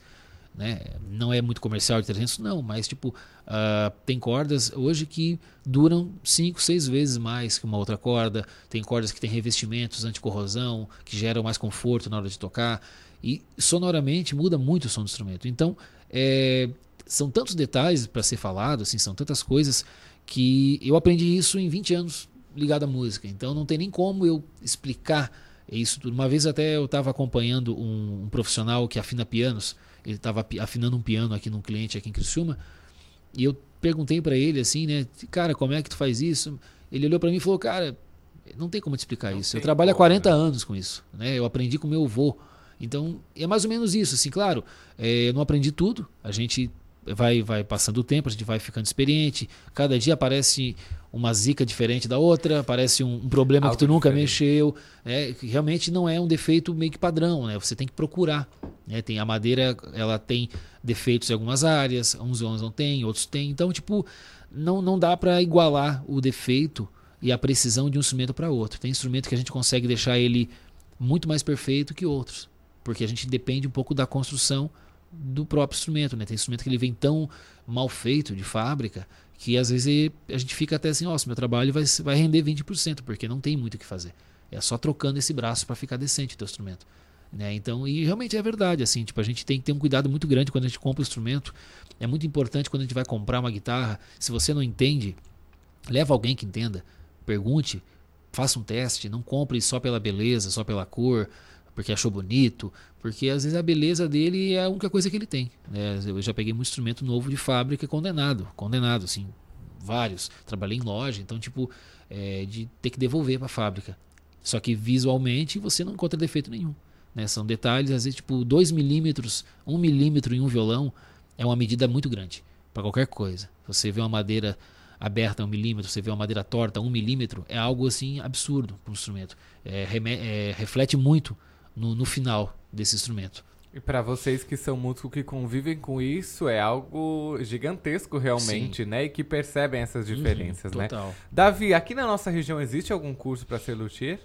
Aqui em Criciúma eu desconheço. Eu o mais próximo que eu achei foi com o William, William Ramos, o famoso Will aqui, ele é bem conhecido aqui na região, que é de Tubarão. E ele fornece um curso para revisões simples, para manutenção simples, e um curso às vezes um pouco mais avançado, que foi o que eu fiz, para a parte mais construtiva, para alguns defeitos mais avançados. Uh, ele fecha turmas de vez em quando, assim, o pessoal acha ele na internet, assim, um rapaz bem acessível também. Perfeito. E para a gente finalizar nossa entrevista, agora 10h53 da manhã, o que um luthier precisa para ter e saber? O que realmente vocês precisam saber? Olha, é Saber é, é até meio difícil falar, né? Porque é tanta coisa, se eu falar que ele precisa só disso, daquilo, eu vou estar sendo um pouco, né? É um conjunto, né? É, não, não posso ter essa soberba de falar, é só saber isso. Na verdade, tem que, eh, primeiramente, eu acho que um, um bom luthier, ele tem que ter experiência. Tem que ter estrada, ele tem que ter know-how de conhecimento da vida da música, assim, né? Não tem como a gente... É, eu sei que existem pessoas que do zero, sem tocar instrumento, vão querer fazer um curso para querer mexer com isso. Porém, tipo, ela vai encontrar uma, muito mais dificuldade. Né? Muito mais dificuldade. Eu acho que, primeiramente, o luthier ele tem que ter amor pelo que ele faz. Basicamente isso. Ele tem que amar a música, ele tem que gostar de mexer com aquilo, ele tem que ver a oficina dele com 30, 40 instrumentos na fila esperando para mexer e olhar para aquilo e falar: que bom que eu tenho tudo isso e querer ter o dobro. Porque é assim a minha vida hoje, eu tenho muito instrumento para mexer. Então, às vezes não dá conta, eu trabalho fora de horário para dar conta, incrivelmente, porque é uma profissão tão desconhecida E a demanda é enorme, assim, é muito engraçado quando eu, às vezes eu alguém me pergunta o que, que eu faço da vida e eu falo, ah, eu sou luthier. E o que, que é? Ah, é, é isso que faz. Mas tem procura para isso? Tipo, tem música tem que procura? trabalho para é, isso? É, o pessoal né? fica até meio assim. Nossa, você, é, é, absurdo, assim, é muito grande. Até porque são poucas profissionais que trabalham aqui na, na área, assim. Que eu conheço alguns amigos também que trabalham com isso. Tem uns três, quatro, assim, na região aqui em Cocal, na, na grande né, região aqui. Só que ainda digo para ti, é bem pouco, é bem pouco. Assim, se, se aparecesse mais uns cinco, seis aí na cidade, ainda ia ter serviço para todo mundo, né? Claro, fazendo com excelência, né? não, não fazendo serviço mal feito, mas a, eu acho que a música ela está só crescendo, na verdade, né? ela está expandindo em várias áreas, estilos musicais. Hoje qualquer criança aí toca violão, né? Antigamente era muito mais difícil o acesso a tocar um instrumento, não tinha internet, o cara tinha que ir atrás de revistinha em banca, né? Gravava fitinha no rádio para tentar ouvir, para depois tirar com o professor. Hoje em dia, nossa, é vídeo aula gratuita, compra um violão com 150 reais, tu compra um violão para estudar. Há 20, né, 30 anos atrás era caro comprar um instrumento, nem tinha, na verdade, não, não, não tinha instrumento chinês barato, era só instrumento de fábrica nacional e, e o custo era alto, né? Então, é, hoje, né, graças a Deus tem bastante apoio, o governo apoia bastante, apesar de ser pouco, né? Tem que apoiar bem mais, mas hoje nós temos um apoio à música, as artes estão estão aflorando mais no Brasil, então o acesso está mais fácil. Né? Pô, eu estou numa rádio falando ao vivo de luteria. Eu nunca vi ninguém falar isso numa rádio. Né? Isso, eu trabalho, eu sou músico há 20 anos, eu nunca vi. É muito difícil ver na TV alguém falando, dando uma entrevista sobre isso. Semana passada eu falei sobre isso no programa de TV. Vim semana passada aqui como músico, toquei, falei um pouco sobre isso. Estou hoje aqui, amanhã estarei em outra rádio falando disso também. Então eu acho que, tipo, eu só enxergo luz no final do túnel. Assim, eu acho que está tá aumentando bastante. E novamente deixo a, ah, o meu agradecimento por estar falando de um assunto que ainda é bem carente, assim, o pessoal ainda, eu, eu, eu, eu lido com músico, pessoal que vem até mim ainda, que já toca há muito tempo, que nem sabia que existia luthier. Tô falando de músico, né? Não gente que não toca, né? Pessoal que tem um violão há 15, 20 pessoal anos. Pessoal que tem contato é, com a é, música, né? E nunca mandou o instrumento para revisão, nem sabia que dava para arrumar um violão. Eu fico até abismado, assim, mas nossa, como é que tu tocou 20 anos com um instrumento desse estado, assim, tá horrível, né? Então, tipo, são coisas que a gente ainda fica, eu, eu pego todo, não todo dia, mas né, no meu cotidiano sempre aparece assim pessoas que não conhecem, mesmo estando, estando dentro desse, desse meio musical. Perfeito, então, Davi, a felicidade é nossa ter Obrigado. a sua participação aqui, trazer essa profissão é, um tanto quanto diferente, né? Uhum. Que no mundo da música é tão importante quanto, né? E foi um prazer receber você aqui. Muito obrigado pela sua disponibilidade de vir nesta manhã de quinta-feira falar um pouco dessa profissão. Deixa suas redes sociais e seu contato para quem precisar também entrar em contato com você. Legal, muito obrigado pelo convite mais uma vez. Uh, meu Instagram é Castelan Luthieria, tudo junto, Castelan Luthieria.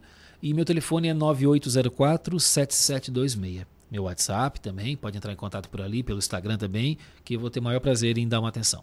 Tá Perfeito, então. Muito obrigado. Uma feliz quinta-feira para você. Obrigado. Certo, gente, olha só, vamos fazer um giro de notícias agora, bem, bem rapidinho, e a gente vai pro intervalo e logo depois tem o Taylor Topanotti trazendo Empreender Sem Burocracia. Olha só, é, foi divulgado, né? A Polícia Militar Rodoviária de Santa Catarina divulgou nesta quarta-feira, ontem, dia 26, os resultados da Operação Alegria 2020 e os dados apresentados foram positivos. Conforme a PMRV, o recesso de carnaval no estado terminou sem mortes nas rodovias estaduais, repetindo o feito de 2019, quando também não houve acidentes fatais. As fiscalizações intensificadas iniciaram na última, ainda na última sexta-feira, dia 21, às 18 horas e se estendeu até as 8 horas desta quarta-feira, ontem, né, dia 26. Neste período foram registrados 91 acidentes envolvendo 162 veículos, que resultaram em 74 pessoas feridas e nenhuma morte. Ainda durante a Operação Alegria, os policiais militares rodoviários abordaram 11.470 veículos em 432 barreiras de trânsito realizadas.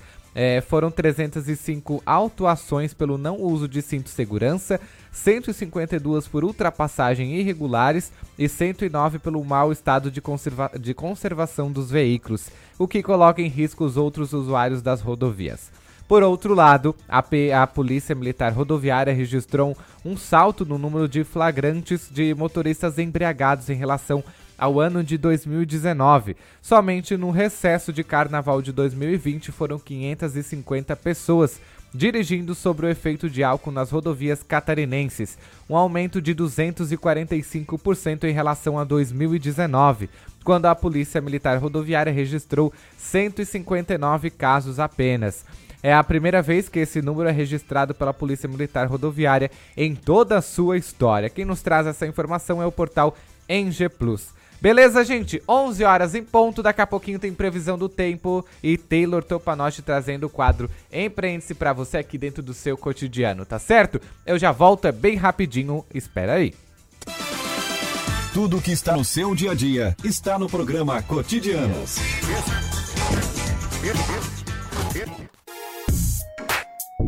Acompanhe a Rádio Cidade em Dia nas redes sociais.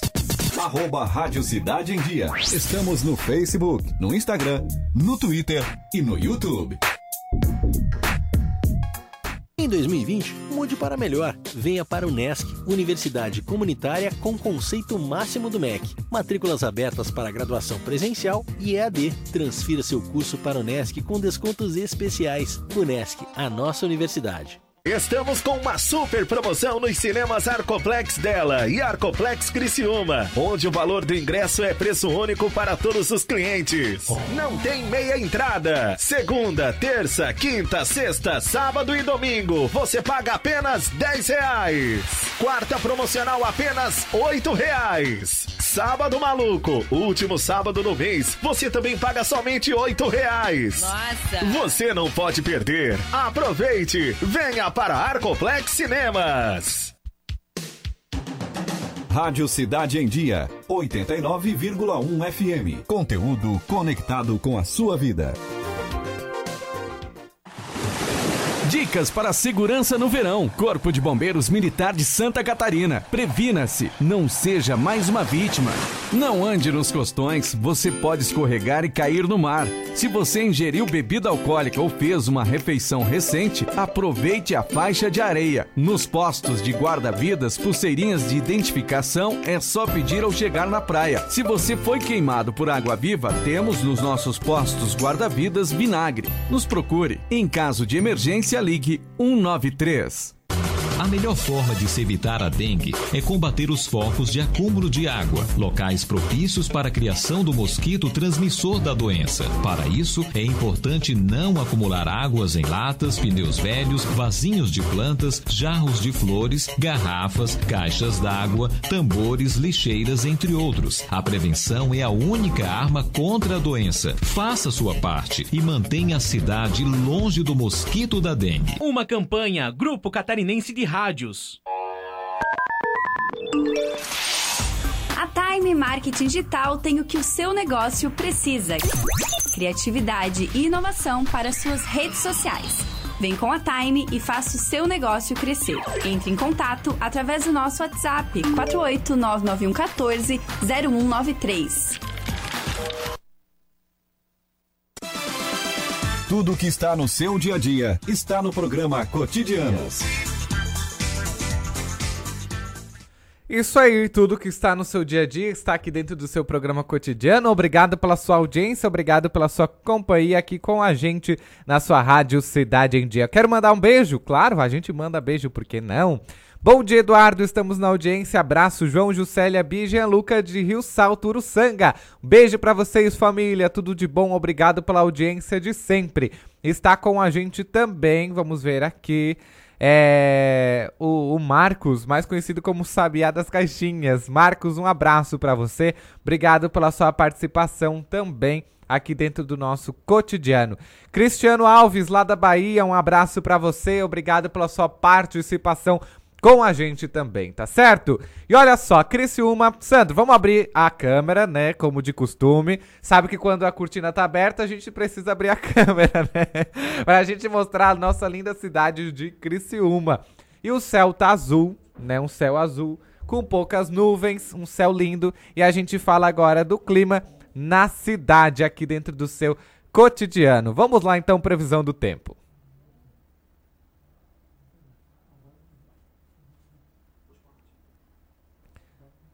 Vamos lá então. Não, a, a previsão do tempo no, nos deu um, um bolo, né?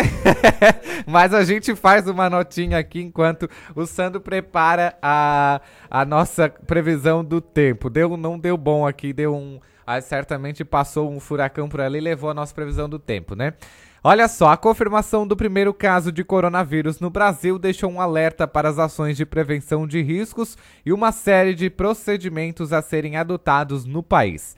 Em Criciúma, a Secretaria de Saúde já distribuiu o material informativo nas unidades básicas de saúde, nas UBSs, e garante seguir todos os protocolos técnicos do Ministério da Saúde e da Diretoria de Vigilância Sanitária. A Vigilância. É, Diretoria de Vigilância Epidemiológica, né? Desculpa, a DIV. O secretário da pasta, o Acélio Casagrande, é, disse que o momento é de alerta, mas não de pânico. E ele explica que até agora não há indício de circulação do vírus na região e os métodos preventivos são os mesmos para os casos de H1N1. Beleza, gente? Olha só, essa daqui é mais uma informação é, do, do, do, do, portal NG Plus pra gente, tá bom? Vamos ver aqui, é, vamos ver se tem mais informações aqui pra gente. É, vamos ver aqui, olha só que bacana, tem basquete, hein? Técnica projeta ano vitorioso, para o basquete feminino de Criciúma.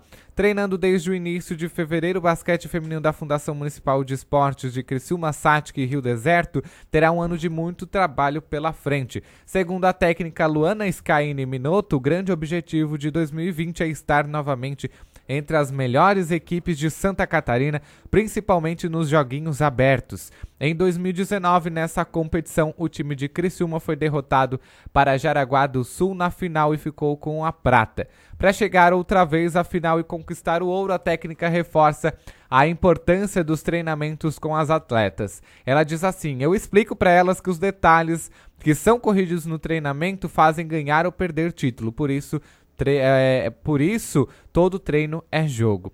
Além de chegar entre os principais times do estado em diversas categorias em 2019, o basquete feminino de Criciúma também teve atletas convocadas para seleções estaduais e nacionais. Bom, previsão do tempo voltou? Então tá bom. Então vamos lá. Clima na cidade aqui no seu cotidiano. Clima na cidade. Tudo sobre o tempo.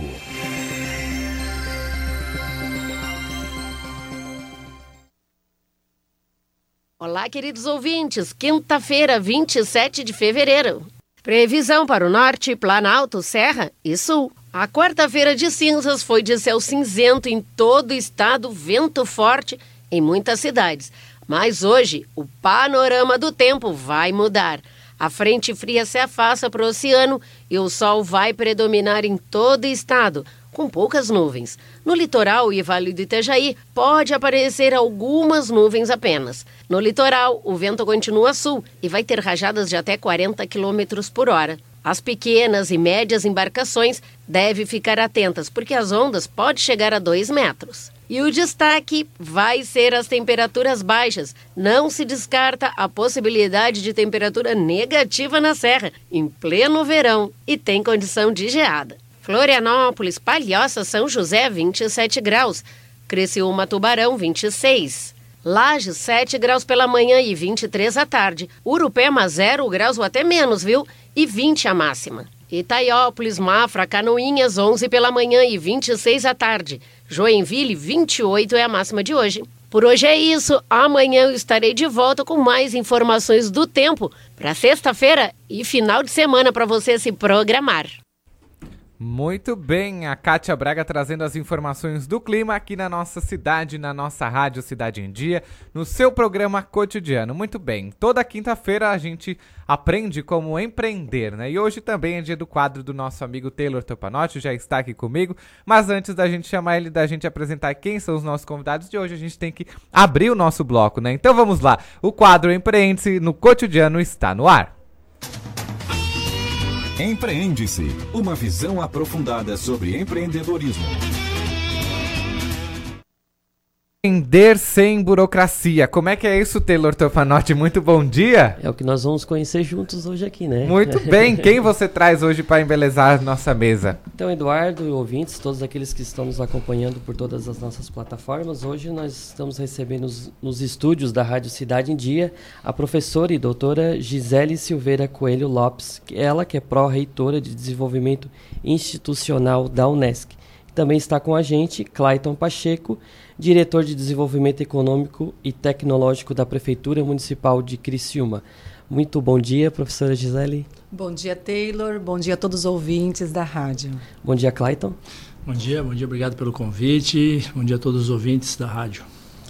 E já, é, sem perder tempo, a gente, qual é o principal desafio de empreender hoje no Brasil? Principal desafio principal desafio de empreender? Pergunta fácil, não, Gisele? Ele começou. Desburocratizando. Eu, eu, eu acredito que é se preparar.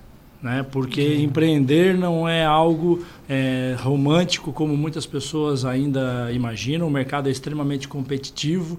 Hoje todos nós temos acesso muitas vezes não buscamos, mas todos nós temos acesso a um sem número de informações que muitas vezes a gente minimiza os riscos de empreender e maximiza o sonho. E isso leva em geral a uma frustração logo na sequência porque as pessoas de uma forma geral não se preparam adequadamente para empreender. É, montar um negócio é como procurar emprego novo todos os dias. Então, se você não estiver em constante preparação, desde o momento que decidiu abrir o negócio até todos os momentos na sequência, após abrir esse negócio, você continuar evoluindo e se preparando, muito provavelmente a, a sua, o seu empreendimento não vai ter o sucesso que você sonha.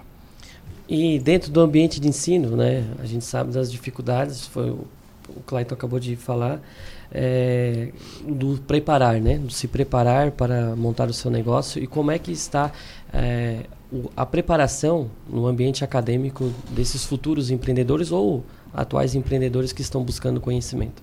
Então, falar em empreender, né, como o Clayton mencionou, ele requer algumas é, disposições por parte daquele que empreende, ou seja, requer energia, dedicação, comprometimento e também uma visão mais ampliada daquilo que se quer.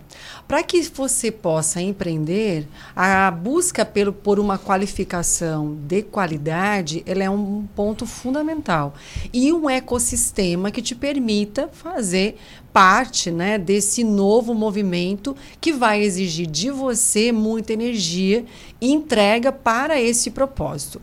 A Unesc, ao longo dos últimos, posso dizer, os últimos oito anos, é, vou, vou, me incluir nesse, nesse processo, né?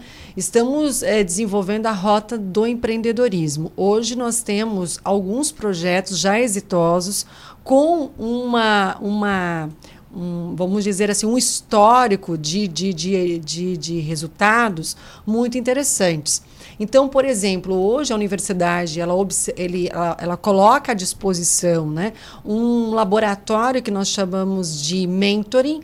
Ou, até inclusive o Clayton já participou de, da primeira edição desse projeto, né, onde nós é, trabalhamos muito a modelagem dos negócios, onde o empreendedor, na medida em que ele tem uma ideia, ele pode estar tá entendendo melhor qual é a melhor forma de colocar esse negócio em é, é, execução. Depois nós temos uma outra, um outro projeto que a gente está lançando agora na próxima semana, que é o Estratégia 360, onde na medida em que esse negócio ele já está de fato é, em andamento, ele tem a possibilidade de desenvolver o seu planejamento estratégico é, de uma forma mais ágil. Então, nós é, a, a, oportunizamos que em 36 horas, esse empreendedor consegue desenvolver o seu planejamento estratégico, distribuídos ao longo de 12 semanas. Nós temos também um outro projeto que já está consolidado também há sete anos, que é o Plano de 60 Dias. Um projeto que eu desenhei com muito cuidado, né? E que já tem uma experiência exitosa de mais de 300 empresas que já participaram desse processo. Então, são empreendimentos que já têm um, um uma história né, no mercado e que gostariam de implementar as suas estratégias é, desenhadas anteriormente. Então, a rota do, do, do, do empreendedorismo na universidade, ela ela, ela, está em consonância com todo esse ecossistema de inovação que hoje está muito em alta, inclusive a própria é, diretoria de inovação da prefeitura ela é parceira da universidade, né? Inclusive, nós temos ali em torno de 10 startups na instituição, num, num processo de incubação, onde eles estão cotidianamente discutindo sobre as N possibilidades de fazer a aceleração desses negócios. Então, a universidade ela tem um papel fundamental na formação desses empreendedores, viu? E, Clayton, é, quais os incentivos que a prefeitura, o governo municipal, tem feito para atrair os novos negócios e também manter os, os negócios já existentes na cidade? Bom, é importante salientar que é, empreendimento, os empreendimentos eles têm vida própria. Né? Os empreendedores e as necessidades dos empreendedores têm é, características próprias e que a prefeitura ela tem o papel de não atrapalhar. Quando a gente puder ajudar, é, é melhor ainda. Hoje, hoje o município, desde o ano passado, ele tem uma lei de incentivo à atração de novos empreendimentos para a cidade, onde você consegue, é, desde isenção de IPTU até a, eventualmente um terreno para construir o seu, o seu empreendimento, desde que você diga, apresente um planejamento estratégico do seu negócio, mostre quantos empregos você vai gerar, qual a receita que você vai ter e quanto isso vai gerar de retorno para a sociedade e para o município, quanto se o seu produto é inovador ou não. Então, hoje nós temos uma legislação própria, tem uma tabela é muito simples de calcular lá para quem quer empreender e saber, inclusive, quais são os benefícios que vão é, poder ser acessados pelo seu negócio, desde, como eu falei, de uma isenção de IPTU por um, dois, três, quatro, cinco anos, isenção de taxas, uma série de coisas, até, de repente, até a cessão de um terreno para a construção do, do seu negócio. É, além disso, o município ele tem a partir da criação da Lei Municipal de Inovação, em dezembro de 2018, foi criado o Fundo Municipal de Inovação. O Fundo Municipal de Inovação é, é, um projeto que já foi colocado em prática. O primeiro edital foi lançado em setembro de 2019. Nós escolhemos, a partir de mais de 30 é, startups que se, que se inscreveram no programa, nós escolhemos junto do Conselho Municipal de Inovação existia é, dentro do Conselho uma comissão de avaliação né, composta por cinco pessoas que de acordo com os critérios que estavam escritos no edital, selecionamos 10 startups que cada uma delas é, vai receber 25 mil reais e de investimento semente, ou seja, é um investimento que não há é, necessidade de retorno dele um para o né? município. Né? Como é como se fosse um anjo, mas um anjo público. Né? Uhum. É, hoje o investimento anjo está muito difícil, porque os investidores anjo hoje já procuram investir em startups que já estejam uhum. faturando, né? então ninguém mais investe numa ideia. Se você tem uma ideia e ela é muito boa, tire-a do papel, depois que ela estiver rodando, aí eu invisto em você. Esse negócio de investir numa ideia de um papel de guarda guardanapo ficou no passado. Já aconteceu, mas hoje em dia é muito raro é, de ainda acontecer. Então, Nesse momento, é, das 10 startups que a gente escolheu, por exemplo, cinco estão nesse programa de incubação lá da Unesc, outras cinco estão no programa de incubação da SAT, que uma das exigências que a gente fez no edital fosse justamente por a gente acreditar na, na, na nem importância, na, na vitalidade é, de de preparação, de capacitação, de receber mentoria, era obrigatório que elas se vinculassem a uma das duas incubadoras que existem aqui na nossa cidade para poder receber capacitação e, e, e mentoria. A gente está em processo de andamento agora de um outro programa chamado Mão na Roda, que é uma parceria do município com a Credisol, né? e o objetivo é fazer pequenos é, financiamentos de máquinas, insumos, no valor de 3 a 7 mil reais para aqueles microempreendedores que muitas vezes é, esse 3 mil, esse 5 mil significa é, aquela, é aquela, é aquela mulher que é, tem uma fabricação de salgadinhos lá e vai comprar uma fritadeira profissional ou a, uma máquina para melhorar a sua produtividade e aumentar a quantidade de clientes que ela possa conquistar e ela e muitas vezes vezes não tem nem é, histórico bancário para chegar lá no banco e pedir é, 3, 4, 5 mil reais de empréstimo. Então, esse empréstimo ele poderá ser feito tanto na pessoa física quanto na pessoa jurídica. Então, esse é um outro projeto que o,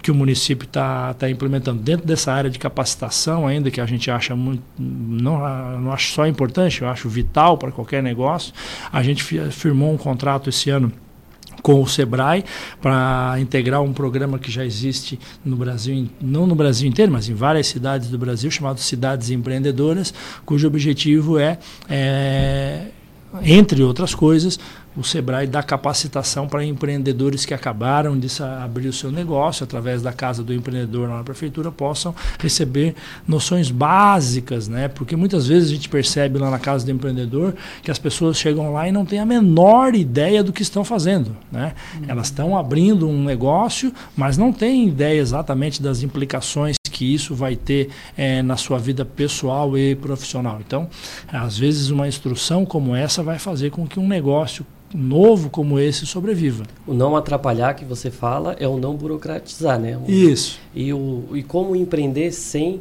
a burocracia? Cara, não dá, né? É, ela existe, ela, é, ela faz parte do, do jogo, né?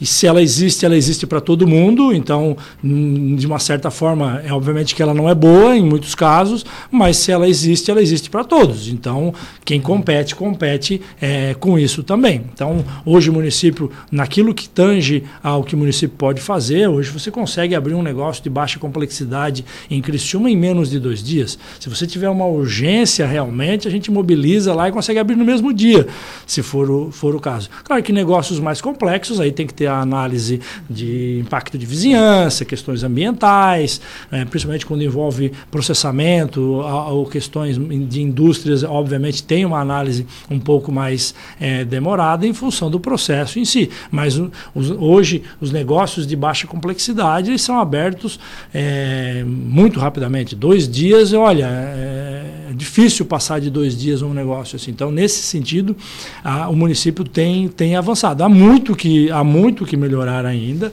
né? porque há coisas, sempre quando é uma coisa muito específica, os processos acabam é, seguindo um trâmite que muitas vezes pode demorar algum tempo. Às vezes a empresa não está preparada com a documentação que queira ou não, a prefeitura tem que seguir. Você pode até decidir não seguir uma determinada legislação, mas a prefeitura não pode. Uhum. Exatamente. A prefeitura tem que seguir. Então, muitas vezes, o empresário ele também é, quer abrir um negócio e não está com a documentação necessária para tal, é aquele desconhecimento que eu falei para ti a, ainda há pouco, e, e aí acaba jogando, é, percebendo que na, lá na hora de tramitar dentro da prefeitura não vai na velocidade que ele queria. Ele conta que é a lei de Murphy, né? O cara acredita que não vai dar nada de errado, mas a lei de Murphy é a coisa que, se tem uma coisa que funciona é, no mundo, é a lei de Murphy. Então, se tem alguma coisa que vai dar errado, vai dar. Então, você tem que se preparar, principalmente com a documentação, e hoje é, na internet, no site da prefeitura, da Casa do Empreendedor, é, você tem lá acesso à informação e você consegue é, antecipadamente saber o que, que vai ser exigido de você na hora de abrir o seu negócio. E qual o papel das unidades de ensino na preparação dos empreendedores, professor? Fundamental. Eu vejo que isso que o Clayton está trazendo aqui é o reflexo da falta de conhecimento. Então, assim, quando eu enxergo a burocracia como um, um impeditivo e não como uma, é, uma, uma etapa para que eu possa empreender, é, eu estou percebendo que falta-me conhecimento. Então, a universidade ela tem o papel de, de, de tornar uh, esse, esse, projeto de vida, porque empreender ele também perpassa por um projeto de vida, é, uma realidade. A partir do que? Do conhecimento que ali é, é estruturado e disseminado. A universidade ela não se coloca numa condição de entregar o conhecimento, mas construir o conhecimento juntamente com o empreendedor. Esses projetos que eu mencionei anteriormente, eles, eles eh, estão dentro de um pilar da universidade que é a extensão universitária, onde ela, juntamente com a pesquisa aplicada, que é o conhecimento da causa a partir das realidades vive, vivenciadas pelos pesquisadores, eles oportunizam o empreendedor a se aproximar da realidade e aprender fazendo. Esse, o, o, espaço acadêmico é o único lugar que tu pode aprender sem você é, ter qualquer tipo de, de, de, de intimidação, porque ali é um espaço de troca e ninguém é dono da verdade e sim um espaço de cocriação a partir da tua ideia que tu está apresentando e outras pessoas podem colaborar com esse com o seu conhecimento. E errar no papel é bem mais barato, né, Gisele? Porque a, a, quando tu é, eu, eu, sou um, eu, hoje eu não jogo tanto, mas joguei muito xadrez, né? E as pessoas hoje eu percebo que elas têm muita dificuldade de pensar três, quatro passos Exato. na frente aquilo que vão que vão fazer e, e, muitas vezes acabam só reagindo às é. coisas que estão acontecendo consigo e ao seu redor.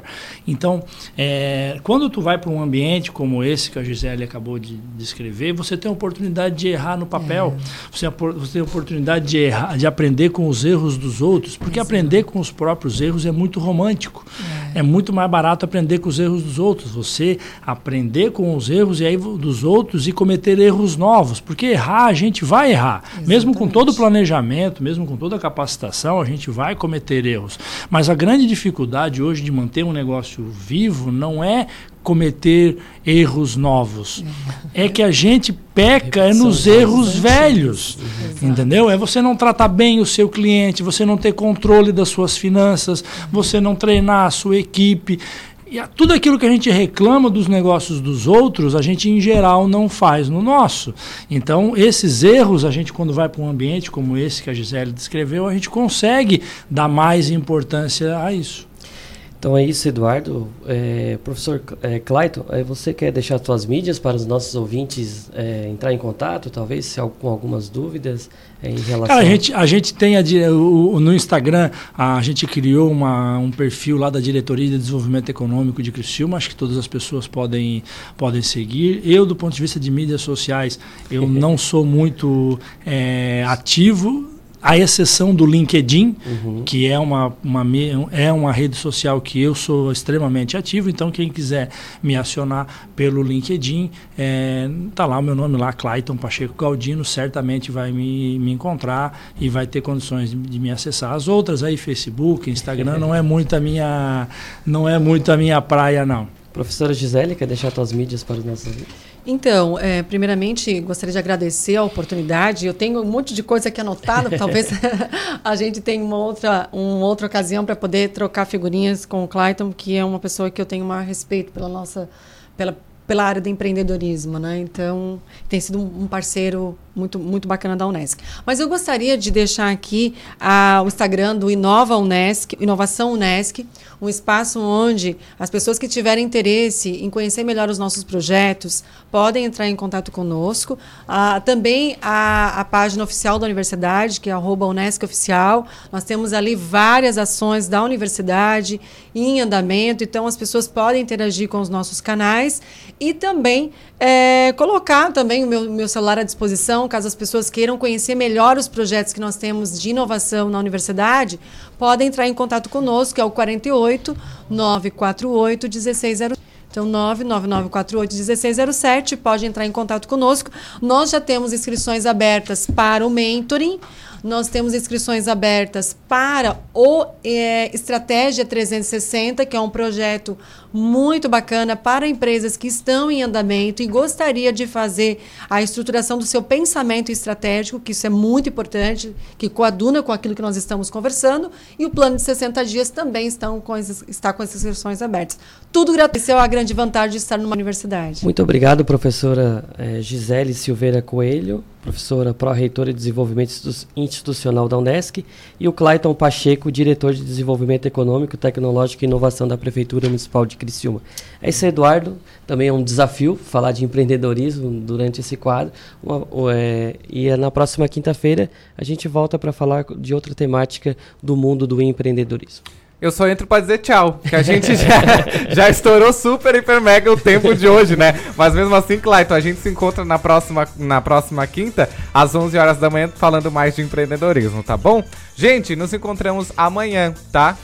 Eu falei o quê? Eu errei o nome? Ai, Taylor, desculpa. é a pressão, é a pressão. Estão tudo na porta me esperando, tá bom? Mas mesmo assim, gente, olha só, sejam luz que clareie a vida de alguém, tá bom? Beijo, nos encontramos amanhã às 9h30 aqui na Rádio Cidade em Dia.